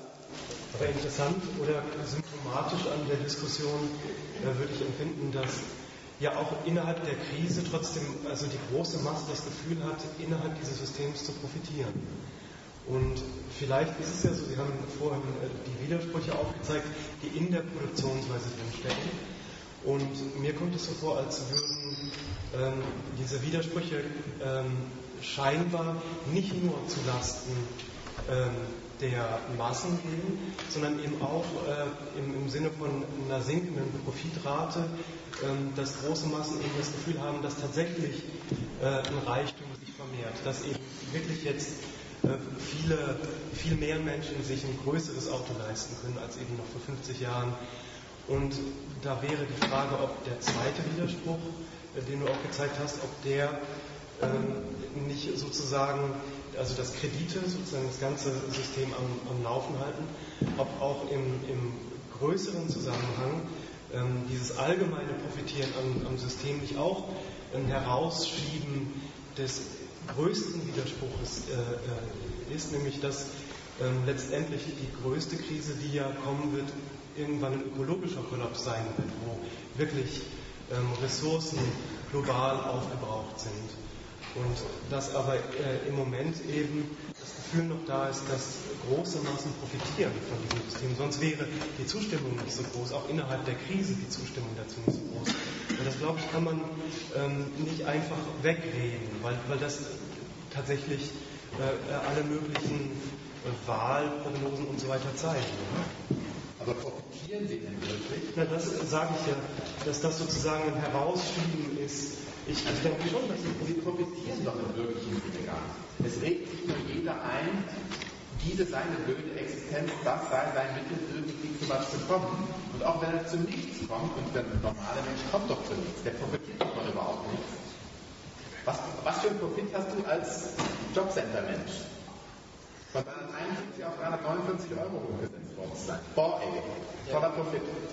Das läuft halt immer über den Vergleich zu anderen Staaten.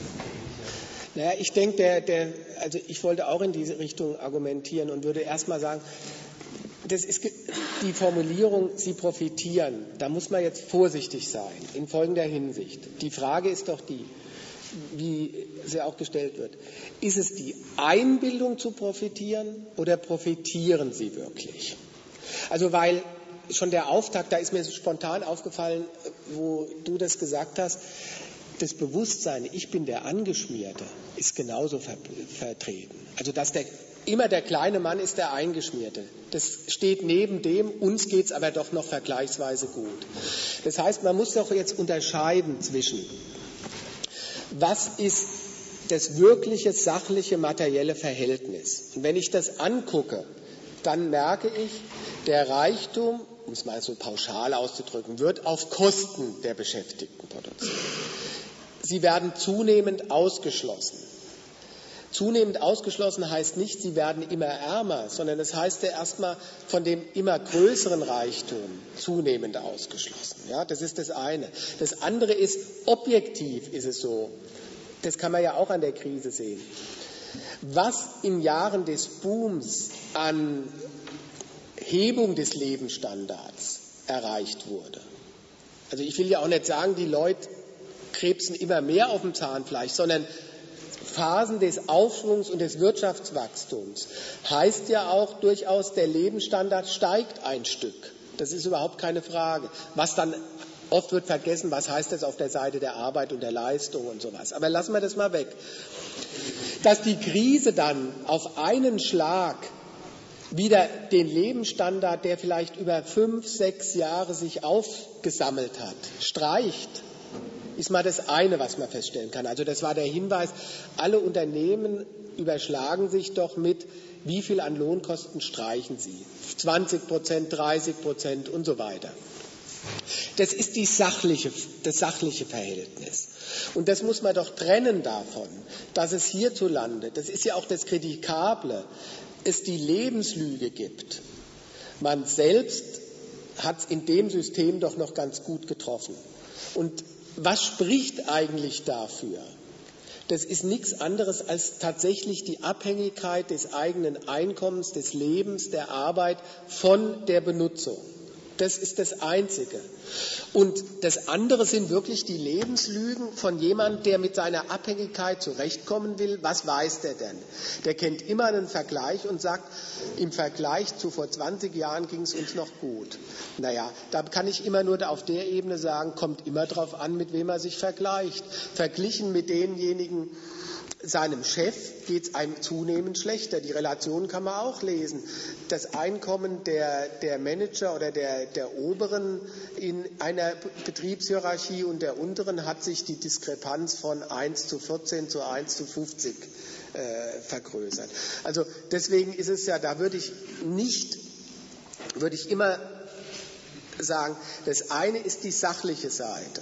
Wie kommt denn der Mensch vor in den Rechnungen des Kapitals? Das andere ist, ja, hier gibt es ja ein falsches Bewusstsein, aber das soll man doch nicht für bare Münze nehmen. Also das ist ja gerade das, was man kritisieren will. Also diese Methode, wie mache ich mich zufrieden, gerade weil ich unzufrieden bin. Ja, da kommt es immer nur auf den Vergleichspunkt an. Ja, verglichen mit der dritten Welt geht es uns super, verglichen mit dem, dem Chef geht es mir eigentlich schlechter, muss ich sagen. Also wer, wer die, also klar, verglichen mit und so.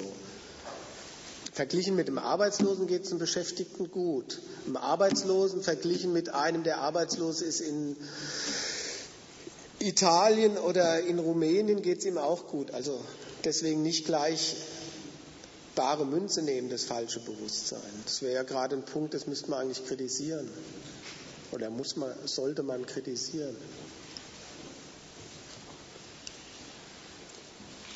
Und das andere ist immer nur der Hinweis darauf, ja, in der Gesellschaft hängt natürlich noch der letzte Fitzel von Einkommen ab davon, dass das Unternehmen wächst. Insofern kann man natürlich immer sagen, ich bin abhängig davon und partizipiere am Wachsen des Unternehmens.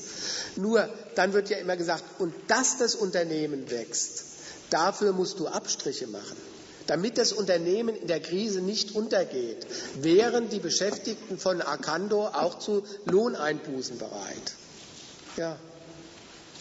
Aber dann darf man ja nicht sagen, äh, sie profitieren von dem Unternehmen, sondern da ist es ja gerade umgekehrt. Eigentlich macht die, alles reduziert sich drauf auf, in der Gesellschaft hängt tatsächlich der Lebensunterhalt der Leute daran, dass die Gewinnkalkulation eines Unternehmens aufgeht. Und das ist eine vollkommen ideologische Besprechungsweise, wenn man sagt, und die profitieren auch davon. Ja, wenn, ja, der Arbeitsplatz hängt davon ab, dass das Unternehmen Gewinne macht. Und dafür muss man auf alles verzichten, was einen Arbeitsplatz lohnend macht, damit nämlich die Gewinne zustande kommen. Das ist die Dialektik. Und dass dann die Leute einen Arbeitsplatz haben und irgendwie überleben können, das kann man nicht als Nutznießen bezeichnen. Oder dann sind die, also das wäre mir jedenfalls zu wenig, mir bestimmt. Und dir wahrscheinlich auch. Also das Leben soll ja auch noch irgendwas bieten, außer Arbeit. Das ist die Frage ganz daraus. Ja, inwieweit ja. ist es, finde ich eben, ich habe das Gefühl in dieser Argumentation, dass immer wieder ein Punkt vorkommt, dass man dann doch äh, äh darauf, davon ausgeht, dass eben in der Masse äh, dieses Bewusstsein nicht da ist, diese Abhängigkeiten, dass die da sind, ist keine Frage für mich. Aber ich denke, dass ähm, in, in einem materiellen Sinne tatsächlich in den letzten weiß nicht, 50, 100, 150 Jahren eine Reichtumsvermehrung äh, passiert ist in der Welt, das kann man nicht wegnehmen, auch aufgrund äh, dieses Systems. Allerdings ist da eben, denke ich, die Frage, ob ähm, ob der ganz große Kollaps eben nicht da eben noch bevorsteht. Also ob das nicht letztendlich eine, ein Verbranntwerden von, von Kräften, einmal sei es persönlicher Art, dass Menschen eben viel mehr arbeiten als früher und, und viel weniger wirklich vom Leben haben. Aber die Argumentation, dass materieller Reichtum aufgrund dieses auf Egoismus äh, basierenden Systems ist, das glaube ich, kann man, äh, also für mich, das glaube ich, springt ins Auge weswegen auch große Massen eben diesem System anhängen? Ähm, ich glaube nicht, also zwei Sachen. Das, das eine ist die, die Überlegung, die dadurch scheint, gibt es nicht irgendwann einen Punkt, wo tatsächlich dieses System unhaltbar würde. Das ist die eine mit dem äh, ökologische Katastrophe, die vor Augen hast. Ähm, erstens, da würde ich dazu sagen, erstens glaube ich das nicht. Und zweitens ist die, sage ich noch was dazu, würde ich auch begründen. Und das Zweite ist, die Hoffnung und die Begutachtung, irgendwann würde dieses System sich selbst um die Ecke bringen. Das ist eine Hoffnung, die haben schon früher Linke immer gehabt. Nämlich gemeint, an der Krise wird schon deutlich, der Kapitalismus bringt es nicht mehr. Und die Krise läutet nicht nur die Krise des Kapitals, sondern auch die Krise des Kapitalismus ein. Das war mal einmal eine Hoffnung. Es war die Hoffnung immer, das System bringt sich letztendlich selbst um die Ecke. Da kann ich erst mal sagen drauf, diese Hoffnung ganz simpel, faktisch hat sich, die ist enttäuscht worden. Das ist nicht passiert.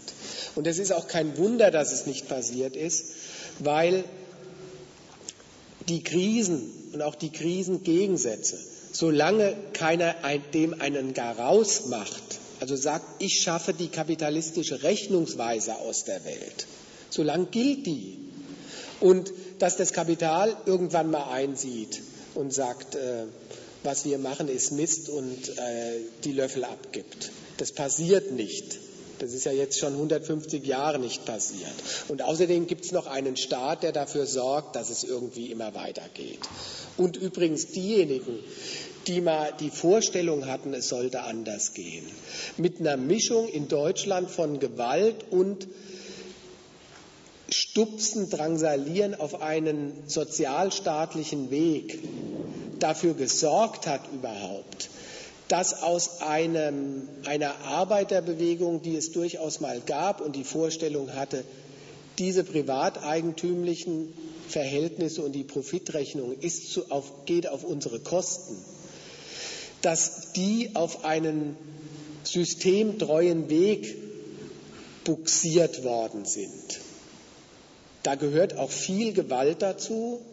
Also Gewalt im Sinne, da wurden die revolutionären Bestrebungen verboten auf der einen Seite und auf der anderen Seite wurde ihnen ein Weg angeboten, der sagt, ihr werdet zwar eure Risiken nicht los, aber eine Perspektive gibt es in dem System doch, nämlich dass die Ausbeutung irgendwie haltbar wird, auch für euch. Lohnarbeit, dass man irgendwie über die Runden kommen kann. Das gehört auch dazu, überhaupt so ein Bewusstsein zu bilden, dass dann die Leute gesagt haben, in dem System zähle ich zwar nichts und letztendlich zählt das große Geld, aber irgendwie überleben kann ich schon.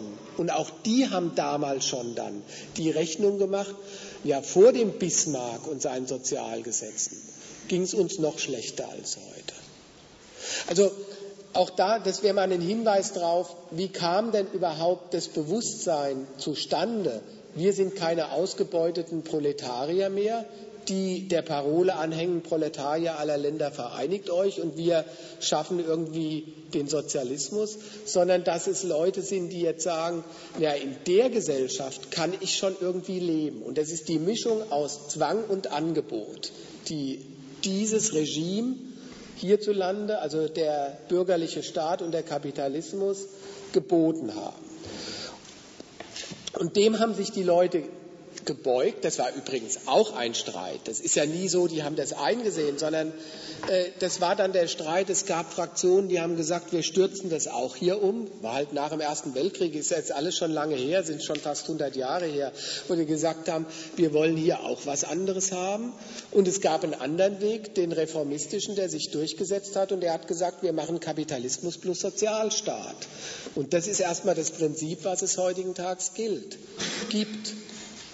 Also das wäre das mal zu dem, wie ist überhaupt ähm, dafür gesorgt worden, erstens der staatsbürgerlichen Bildung, dass die Leute tatsächlich ihre Heimat gefunden haben in dem System. Und das Zweite ist, ähm, daran wird nochmal deutlich, selbst überwinden tut sich dieses System wirklich nicht. Das macht sich perfekt wenn man es mal so ausdrücken will. Und die andere Vorstellung, die angesprochen wurde, ja, die Krise ist nicht das Ende des Kapitalismus, aber dann vielleicht eine ökologische. Da, sage, da würde ich sagen, die Hoffnung geht sowieso nicht auf, weil an der Begrenztheit von Rohstoffen geht der Kapitalismus nicht zugrunde. Das kriegst du ja jetzt schon mit, ja, die planen doch schon für die Zeit nach dem Öl. Und dann werden halt neue Geschäftsgelegenheiten. Und das geht ganz simpel. Dann entdecken deutsche E.ON-Konzerne oder sonst was Strom in der Sahara, wie man es jetzt hat, lässt, lässt sich doch wunderbar produzieren. Dann machen wir halt Elektroautos, wenn es kein Öl mehr gibt und können weiter mit, das werden schon ganz neue Profitfelder erfunden. Dann geht diese widersprüchliche Produktionsweise schon weiter. Also deswegen kommt es immer darauf hinaus, eigentlich auf die Entscheidung. Nämlich die, sehen die Leute ein, also auch letztendlich ich selbst, dass die Abhängigkeit von anderen Rechnungen die Bedingung ist, dass ich auch zu was komme. Und wenn man das durchrechnet, merkt man immer, in der Krise wird es einem ja vorbuchstabiert. Erst kommt die Wiederherstellung der Gewinne des Kapitals. Dafür wird viel verlangt. Da wird, wird, wird ein Mehr an Verarmung. Also Verarmung heißt doch auch nicht, äh, jetzt kann sich einer überhaupt nichts mehr leisten, obwohl das auch drastisch wird. Also auch das absolute Elend steigt ja. Da brauchen wir ja auch nichts. Die, die Zahl der Hartz-IV-Empfänger und sowas. Auch das steigt. Aber auch die andere Seite ist einfach die, die beschäftigt sind, die, was sind die Bedingungen hier, dass die Profitrechnungen aufgehen? Und das schließt immer ein, die Produzenten des Reichtums verfügen nicht über ihn, sind von ihm ausgeschlossen. Und das, finde ich, ist Argument genug für die, äh, für den, naja, für die Kritik, die theoretische und praktische Kritik dieser Verhältnisse. Also so sehe ich das jedenfalls. Äh, Gibt es noch Bedürfnis oder langsam Ermattung oder hat man alles ausgetauscht oder wie auch immer? Na gut, dann machen wir doch, nehmen wir das, äh, mein Wort als Schlusswort, hatte ich das letzte Wort jetzt. Und äh, wie gesagt, also ähm, für nochmal der Hinweis drauf, die Zeitschrift Gegenstandpunkt plädiert ja etwas in die Richtung, ist halt mehr die theoretische Verständigung erstmal. Und vieles von dem vielleicht auch nochmal lohnenswert nachzulesen in der neuesten Ausgabe. Dann machen wir jetzt Schluss. Und außerdem habt ihr doch immer ein Angebot. Vielleicht willst du auf das nochmal hinweisen. Noch mal Zur Diskussion, das lohnt sich doch noch. Genau, will ich nochmal schnell sagen. Die nächsten Veranstaltungen gehen jetzt nicht über Ökonomie, sondern über Afghanistan und Pakistan und das ist immer am Freitag. Hier sind äh, Ankündiger für morgen und den kommenden Freitag. Wer da Interesse hat, kann sicher gerne das mitnehmen.